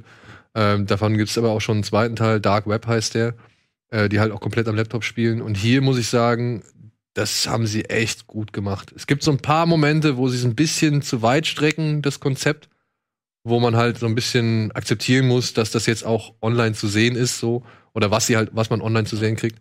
Aber alles in allem muss ich sagen, ist es ein Film, der den Zuschauer aufmerksamer macht, weil der Zuschauer ja auch versucht, irgendwie irgendwelche Hinweise zu entdecken, die sich der Vater da online anschaut. Und was aber tatsächlich auch so ein bisschen schon, ja, auch einfach mal eine, schöne, äh, schöne Aussage zu unserem momentanen Status quo irgendwie gibt, ne? Was alles verfolgbar ist, wo man sich alles rumtreibt, welche Möglichkeiten man nutzt, um sich vielleicht ja, zu öffnen, auszutauschen oder auch mal irgendwie Probleme zu besprechen und so weiter und so fort. Aber ich Und auch wie wenig wir übereinander, auch über Familienmitglieder Genau, genau, wissen, genau. wir Obwohl nicht wir so durch- was die alles machen. obwohl wir fast schon so gläsern sind, ne? Wie wenig wir dann doch tatsächlich irgendwie übereinander wissen. Also ich muss auch sagen, ich fand den echt gut, ey. Ich fand den echt gut. Kann man auf jeden Fall empfehlen. Ja, und dann hast du noch einen Film rausgehauen. Da war ich ein bisschen überrascht. Ja, ich wusste nicht, dass ich hier an der Quelle sitze mit den Studenten des äh, Haushorrorfilms. Ich bin, ist nicht so meine Branche, aber aus der Liste, die ich gesehen habe, auf Deutsch heißt er, glaube ich, Halloween Haunt. Auf Originaltitel ist, glaube ich, nur Haunt. Hat nichts mit der Halloween-Franchise zu tun. Sondern es geht um eine Gruppe, ich glaube, College-Studenten, die in ein so ein Spukhaus gehen. Das ist wohl in Amerika großes Ding, wo sie erschreckt werden sollen von ganz scary Geschichten. Und dann wird's noch spukiger, als sie erwartet hatten. Also es ist im Prinzip ein Slasher-Film. Ich kenne die Schauspieler nicht. Ich glaube, Katie Stevens heißt sie. Hauptdarstellerin sagte mir nichts, muss ich gestehen. Ähm, aber ich finde, solche Filme stehen und fallen damit, wie gruselig die Bösewichte sind. Und die Männer hinter den Masken fand ich alle sehr furchteinflößend. Ich war sehr, sehr gut unterhalten, 90 Minuten. Warum warst du überrascht? Weil ich den Film echt furchtbar finde. Was? Wirklich. Ich Hm. den leider, ich habe den im Kino gesehen und ich fand den so rotzdumm. Es tut mir, es tut mir leid, ich will, die- das, das hat nichts. Alles gut, alles gut. Äh, Oldgabe empfindlicher. Hier, da kann man drüber streiten, aber Ja, ich mag, also ich finde, es ist schon immer irgendwie so ein bisschen dieser Aufbau dieser Geschichte. Die gehen da ja in dieses Haus und geben dann halt ihre Handys ab und, und müssen eine Verzichtserklärung unterschreiben. muss und, ja machen heutzutage, muss ja die und, Handys. und so Sachen und dann schon bei der im ersten Anzeichen von, dass es schräg wird, kommt keiner auf die Idee, ey, es könnte vielleicht schräg sein.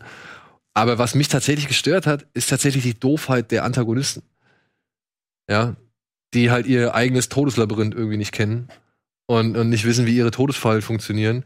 Da helfen dann auch die, sag ich mal, tatsächlich doch ganz gelungenen Gore-Effekte, also die, die Gewalteffekte. So ich fand, die waren sparsam, aber effektiv. Genau, Also genau, die waren effektiv, das will ich- diese Jumpscares. Das, das will ich, das will ich auch nicht abstreiten. Da gab es ein paar echt schöne, äh, schöne Kills oder schöne saftige Momente. Wie heißt der? Halloween Haunt oder halt nur The Haunt. Haunt auf Englisch, ich. Aber ich muss da, das Ende, das hat mich echt, das hat mich echt geärgert. Das Ende hat mich echt Das geärgert. Ende, Ende? Also, Ja, ja, das Ende, Ende hat Ey, mich das echt geärgert. war- das- Und da muss ich sagen, das ist so, das finde ich dann halt, also weißt du, da- das ist so ein persönliches Ding dann, glaube ich auch, aber da fühle ich mich halt einfach verarscht und für, für dumm verkauft, ja, wenn, wenn mir so ein Ende präsentiert wird. Und das fand ich. aber bei dem Film erwarte ich jetzt ja nicht, dass ich intellektuell Nee, das ich. stimuliert werde. Nein, nein, nein, das habe ich auch nicht erwartet. Aber eine gewisse Plausibilität innerhalb der, der eigenen Filmlogik, die kann man schon erwarten. Und die fand ich hier nicht gegeben. Also ich weiß nicht, dass die Bösen natürlich nicht, sich nur nicht so schlau anstellen, fand ich okay. Die müssen ja verlieren auf jeden Fall in Teilen, damit der Film irgendwie Sinn macht. Was mir gefallen hat, ist das Setdesign ist ja doch sehr ökonomisch mit den drei, vier Räumen, in denen sie da rumkrabbeln und zurück. Aber trotzdem fand ich es immer irgendwie neu und aufregend. Das war jetzt auch kein riesen Budgetfilm. Aber ich fand's überzeugend und ist natürlich die Genre-Konventionen werden irgendwie alle bedient hier mit Final Girl und die Hilfe, die kommt und was weiß ich. Aber ich fand's trotzdem nicht so formularisch, dass ich jetzt nicht hin und wieder Ey. überrascht gewesen wäre. Also, Also mich ich hast du, ich werde ihn mir angucken. Er kann nicht schlechter sein als You Should Have Left. Insofern. Ja, das werden wir sehen. Das, da bin ich gespannt, was du sagst. Gut, wir machen einmal kurz Werbung und ich habe auch noch mal ein paar Tipps am Start.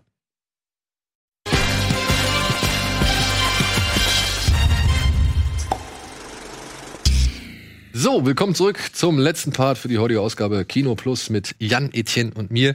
Wir haben noch ein, ja, paar Streaming-Tipps habe ich übrig. Ich habe noch zwei Stück. Nachdem du schon Plan B, Scheiß auf Plan A genannt hast, äh, den äh, habe ich nämlich auch auf meine Liste gepackt. Dann habe ich tatsächlich, ich weiß nicht warum, aber irgendwie habe ich gedacht, ach komm, vielleicht hat der ein oder andere ja doch Bock. Vielleicht kann der ein oder andere ja mit dem Regisseur auch echt was anfangen. Beach Bum habe ich äh, Hab ich nicht gesehen, oben. auf die Liste äh, gesetzt. Der läuft ab dem 1.8. auf Sky. Und gerade nachdem ich vor einiger Zeit noch mal Fear in Loathing in Las Vegas oder nachdem wir hier Fear in Loathing in Las Vegas als Hausaufgabe hatten, apropos Hausaufgabe, ich habe sie nicht vergessen, müssen wir demnächst auch noch be- besprechen. Weiß ich nicht, äh, sehe ich jetzt auch noch mal Beach Bum mit anderen Augen. Es ist der letzte Film von Harmony, wie spricht man den Namen aus? Corinne, Corinne, Corinne? Ja, also auf jeden Fall vom Regisseur von Spring Breakers. Und es geht halt hier um so einen, ja, millionenschweren Althippie, der die ganze Zeit kifft, säuft, Party macht, Drogen nimmt und eigentlich nur von einem Ort zum anderen zieht, um dort abzuhängen. Und parallel dazu wird noch so ein bisschen äh, verhandelt, was er mit dem Erbe oder wie er das, das Erbe seiner Frau verwalten soll oder was er dafür erfüllen muss.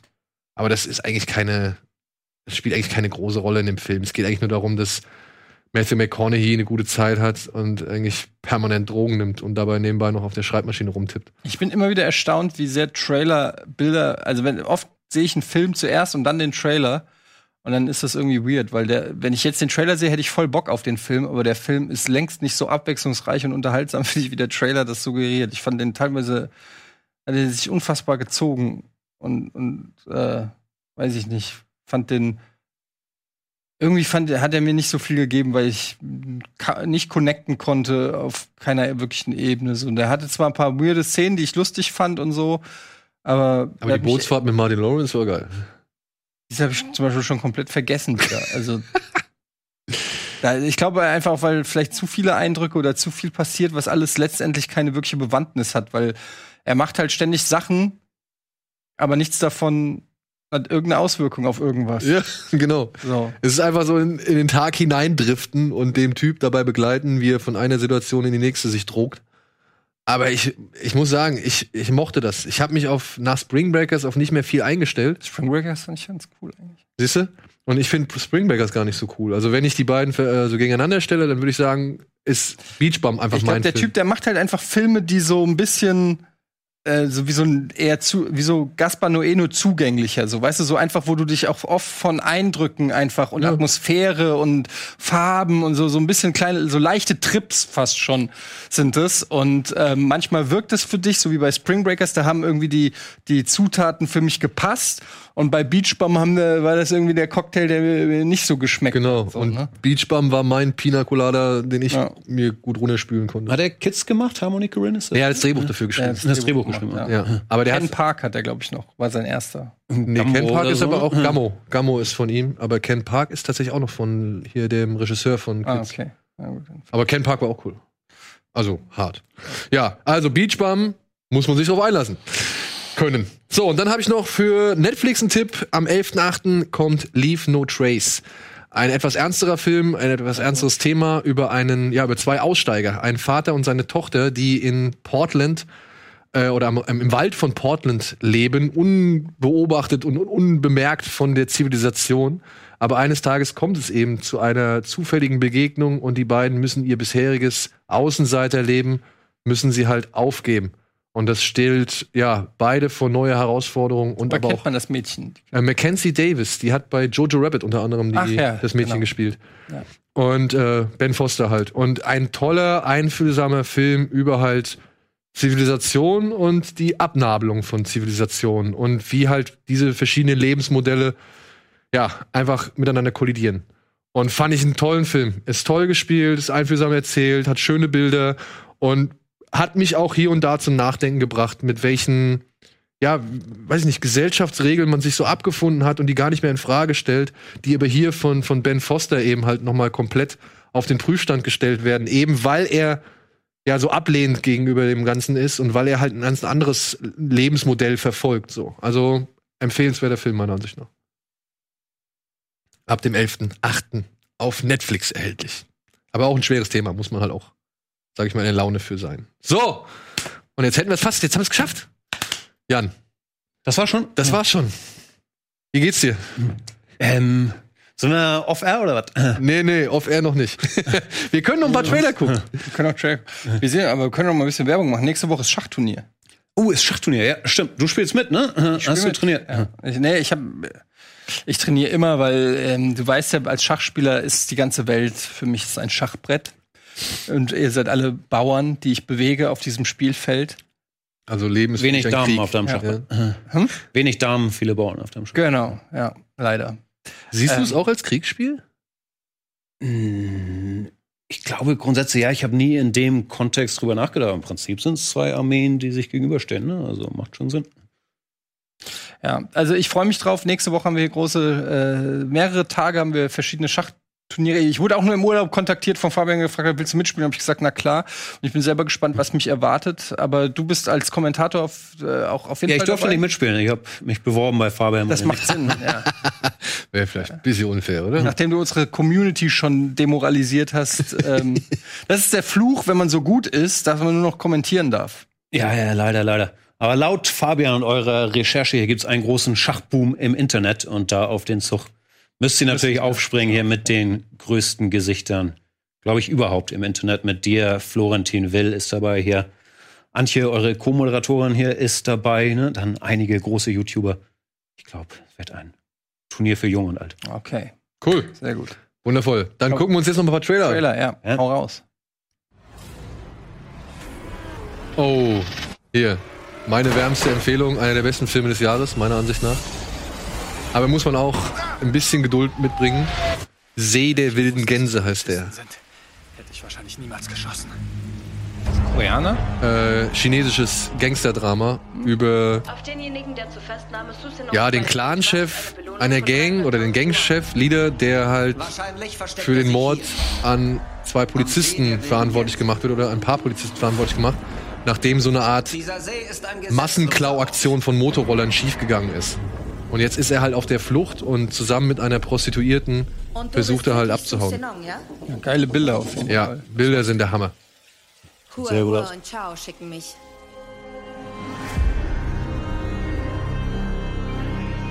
Wenn du mich verrätst, bekommt meine Frau die Belohnung. Der kommt ins Kino? Der kommt ins Kino, ja, Gott sei Dank. Dein Mann möchte Das ist, ähm, Aber es geht nicht. Die Polizei der Mann hat, der Regisseur hat vorher noch einen Film hoffe, gemacht, Sie Black Coal. Thin Ice, Feuerwerk am helllichten Tage, wurde auch auf diversen Festivals ausgezeichnet, auch ein empfehlenswerter Krimi. Für 300.000 werde ich dich nicht lebendig ausliefern. Du weißt zu viel über mich.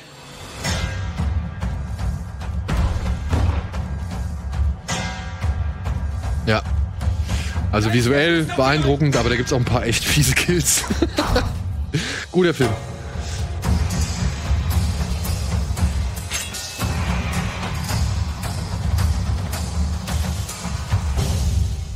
Ah, gefällt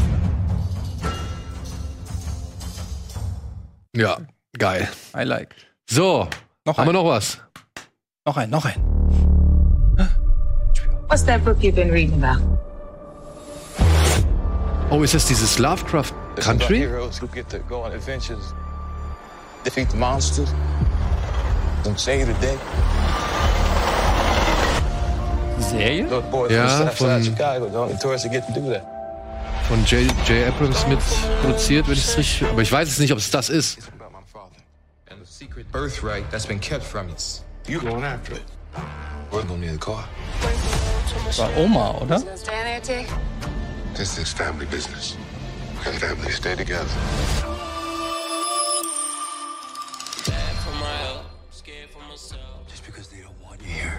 Wir müssen ein bisschen leiser machen aufgrund der Musik. Wenn wir sonst wieder geclaimed. Ja, weil es sonst wieder geclaimed wird. Das ist leider momentan echt wieder schwierig. Ja, das ist Ist es Oma, ne? Ja.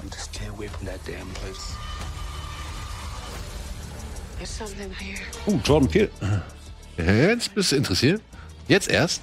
Nein, ich war die ganze Zeit angefixt. And as it should be, from God Cara Delevingne gewesen. to creature. Noch nicht so ganz gecheckt, worum es da geht. Ja, noch nicht so, ne? Ja, okay. Das ist dieses Lovecraft Country. Gerade Interesse verloren. Ja, aber er ist ja nur Produzent, glaube ich, oder? Also, Heißt es Lovecraft, Lovecraft Country wegen H.P. Lovecraft basiert? Ja, ja, ja. Also es soll wohl. Ich glaube, jetzt sieht man gleich auch noch mal eine Kreatur. Das habe ich zumindest auf einem Vorschaubild gesehen, Oh, da. die halt schon. Ja. This is our family story. Ah, sorry. Ich hab Bock. ja, Ich, noch nicht hundertprozentig überzeugt, aber ich lass mich überraschen. also reinschauen werde ich auf jeden Fall. Kann einen, kriegen wir noch rein. Einen kriegen wir noch rein, liebe Verschi. Einen, einen mal noch. Bin zurück aus dem Urlaub, komm. einen noch, komm.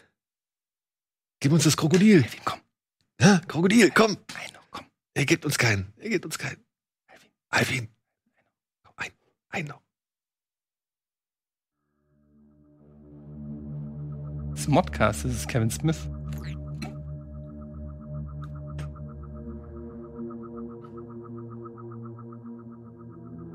Blind the eyes that cannot see, make deaf the ears that cannot hear, close the mouth that cannot tell, and send the monster back to hell.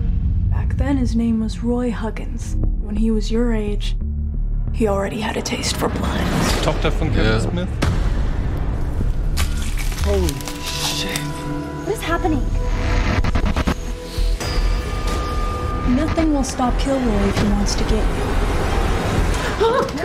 Heißt Kilroy You was give me a heart here. I'm a middle-aged man who eats like shit and huffs floor cleaner all day. Jason Mewes. Ist das äh, Jay? This is Alicio and Ernesto. Hola, amigos. Me llamo Father Pat. Come on out. The online donations have put us over the top. It's going to take a lot more money for that heart transplant. Kid Das killing ist die- boogeyman, that is War das just die some von Dings? superstitious bullshit. Smart Dings. Guck smart. I'll Yeah. make my special sweet tea. Caitlin Dever? Here comes Smoke. Ja, die haben noch Fälsch, Fälsch.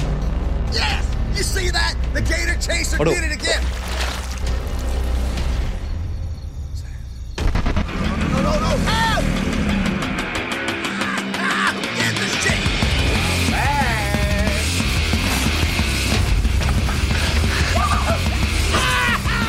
Ja, so ein richtiger Horrorschlock, ne? Also ein.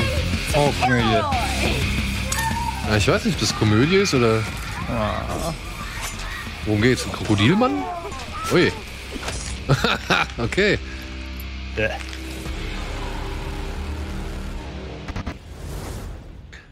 Kilroy was here. Ah, okay, er hat tatsächlich dieses, dieses Gesicht. Das ist ein ganz berühmtes Graffiti, was ähm, so im Zweiten Weltkrieg seinen Ursprung fand. Ähm, was tatsächlich jetzt auch mittlerweile im Museum für moderne Kunst irgendwie ausgestellt wird. Das ist so ein Mann mit langer Nase, der über so eine Mauer guckt und dann steht da halt Kilroy was here. Was unter anderem auf, auf einen Militärmitarbeiter geht, der früher die, die, ähm, na, das Verschweißen und die Nähte bei Kriegsschiffen kontrollieren musste. Und damit er das nicht doppelt zählt, die Nieten, die da verschweißt worden sind oder gehämmert worden sind, hat er immer äh, hingeschrieben, Kilroy was here, damit die halt wissen, okay, das wurde schon kontrolliert. Und das haben die Amis dann aber halt weitergetragen. Das gibt's überall. Bei dem Greyhound-Film zum Beispiel taucht es auf. Bei äh, Modern Warfare World War II taucht es auf. Also es ist so ein ganz berühmtes Ding, ähm, das man halt immer wieder irgendwo gesehen hat und das dann als Running Gag auch in dem, im Krieg weitererzählt worden ist, dass Amerikaner irgendwie dieses Graffiti immer an irgendwelche Schauplätze gemacht haben, wo halt irgendwelche Einsätze stattgefunden haben. Und so weiter und so fort. Und daher ist es so. Und diese Figur, wie gesagt, hat man ja gesehen, sah ja. so aus. Na, sind wir mal gespannt. Herr Smith und Horror ist ja so ein Ist er Thema, denn da ne? der Regisseur gewesen oder nicht? Ich denke, er ist, ja, ist der Regisseur, meine ich. Ja. Gut, Jan, vielen Dank. War mir eine Freude. Vielen Dank für die Einladung. Äh, gerne, äh, gerne wieder, wenn du Bock hast und Zeit hast. Äh, Etienne, vielen Dank. Aber eine Sache muss ich noch loswerden. Was ist denn das da? Ja, ich habe gedacht, ähm, ich, ich, ich habe mich mal, ich bin eigentlich kein Armbandträger, aber habe gedacht, ich muss so dieses Mediterrane, Mediterrane, Me- Medi, äh, Mediterrane? Mediterrane, ähm, so diesen Flair mit nach Deutschland bringen. So, es ist einfach, also sobald du dann so ein bisschen am Strand bist, hast du auch das Gefühl, du brauchst irgendwas am Handgelenk. Wir haben schon, schon ein bisschen hier. Freut mich. Freut mich. Hat dieses Märtyrium auch ein Ende. so, lieben, ihr Lieben, vielen Dank fürs Zuschauen. Wir sehen uns hoffentlich äh, nächste Woche zu allen möglichen Formaten. Schaltet RBTV ein, schaut Serien. Geht gerne bitte wieder ins Kino. Es geht, es ist machbar. Es gibt auch noch ein paar schöne Filme. Und wir sehen uns hoffentlich. Bis demnächst. Tschüss. Tschüss.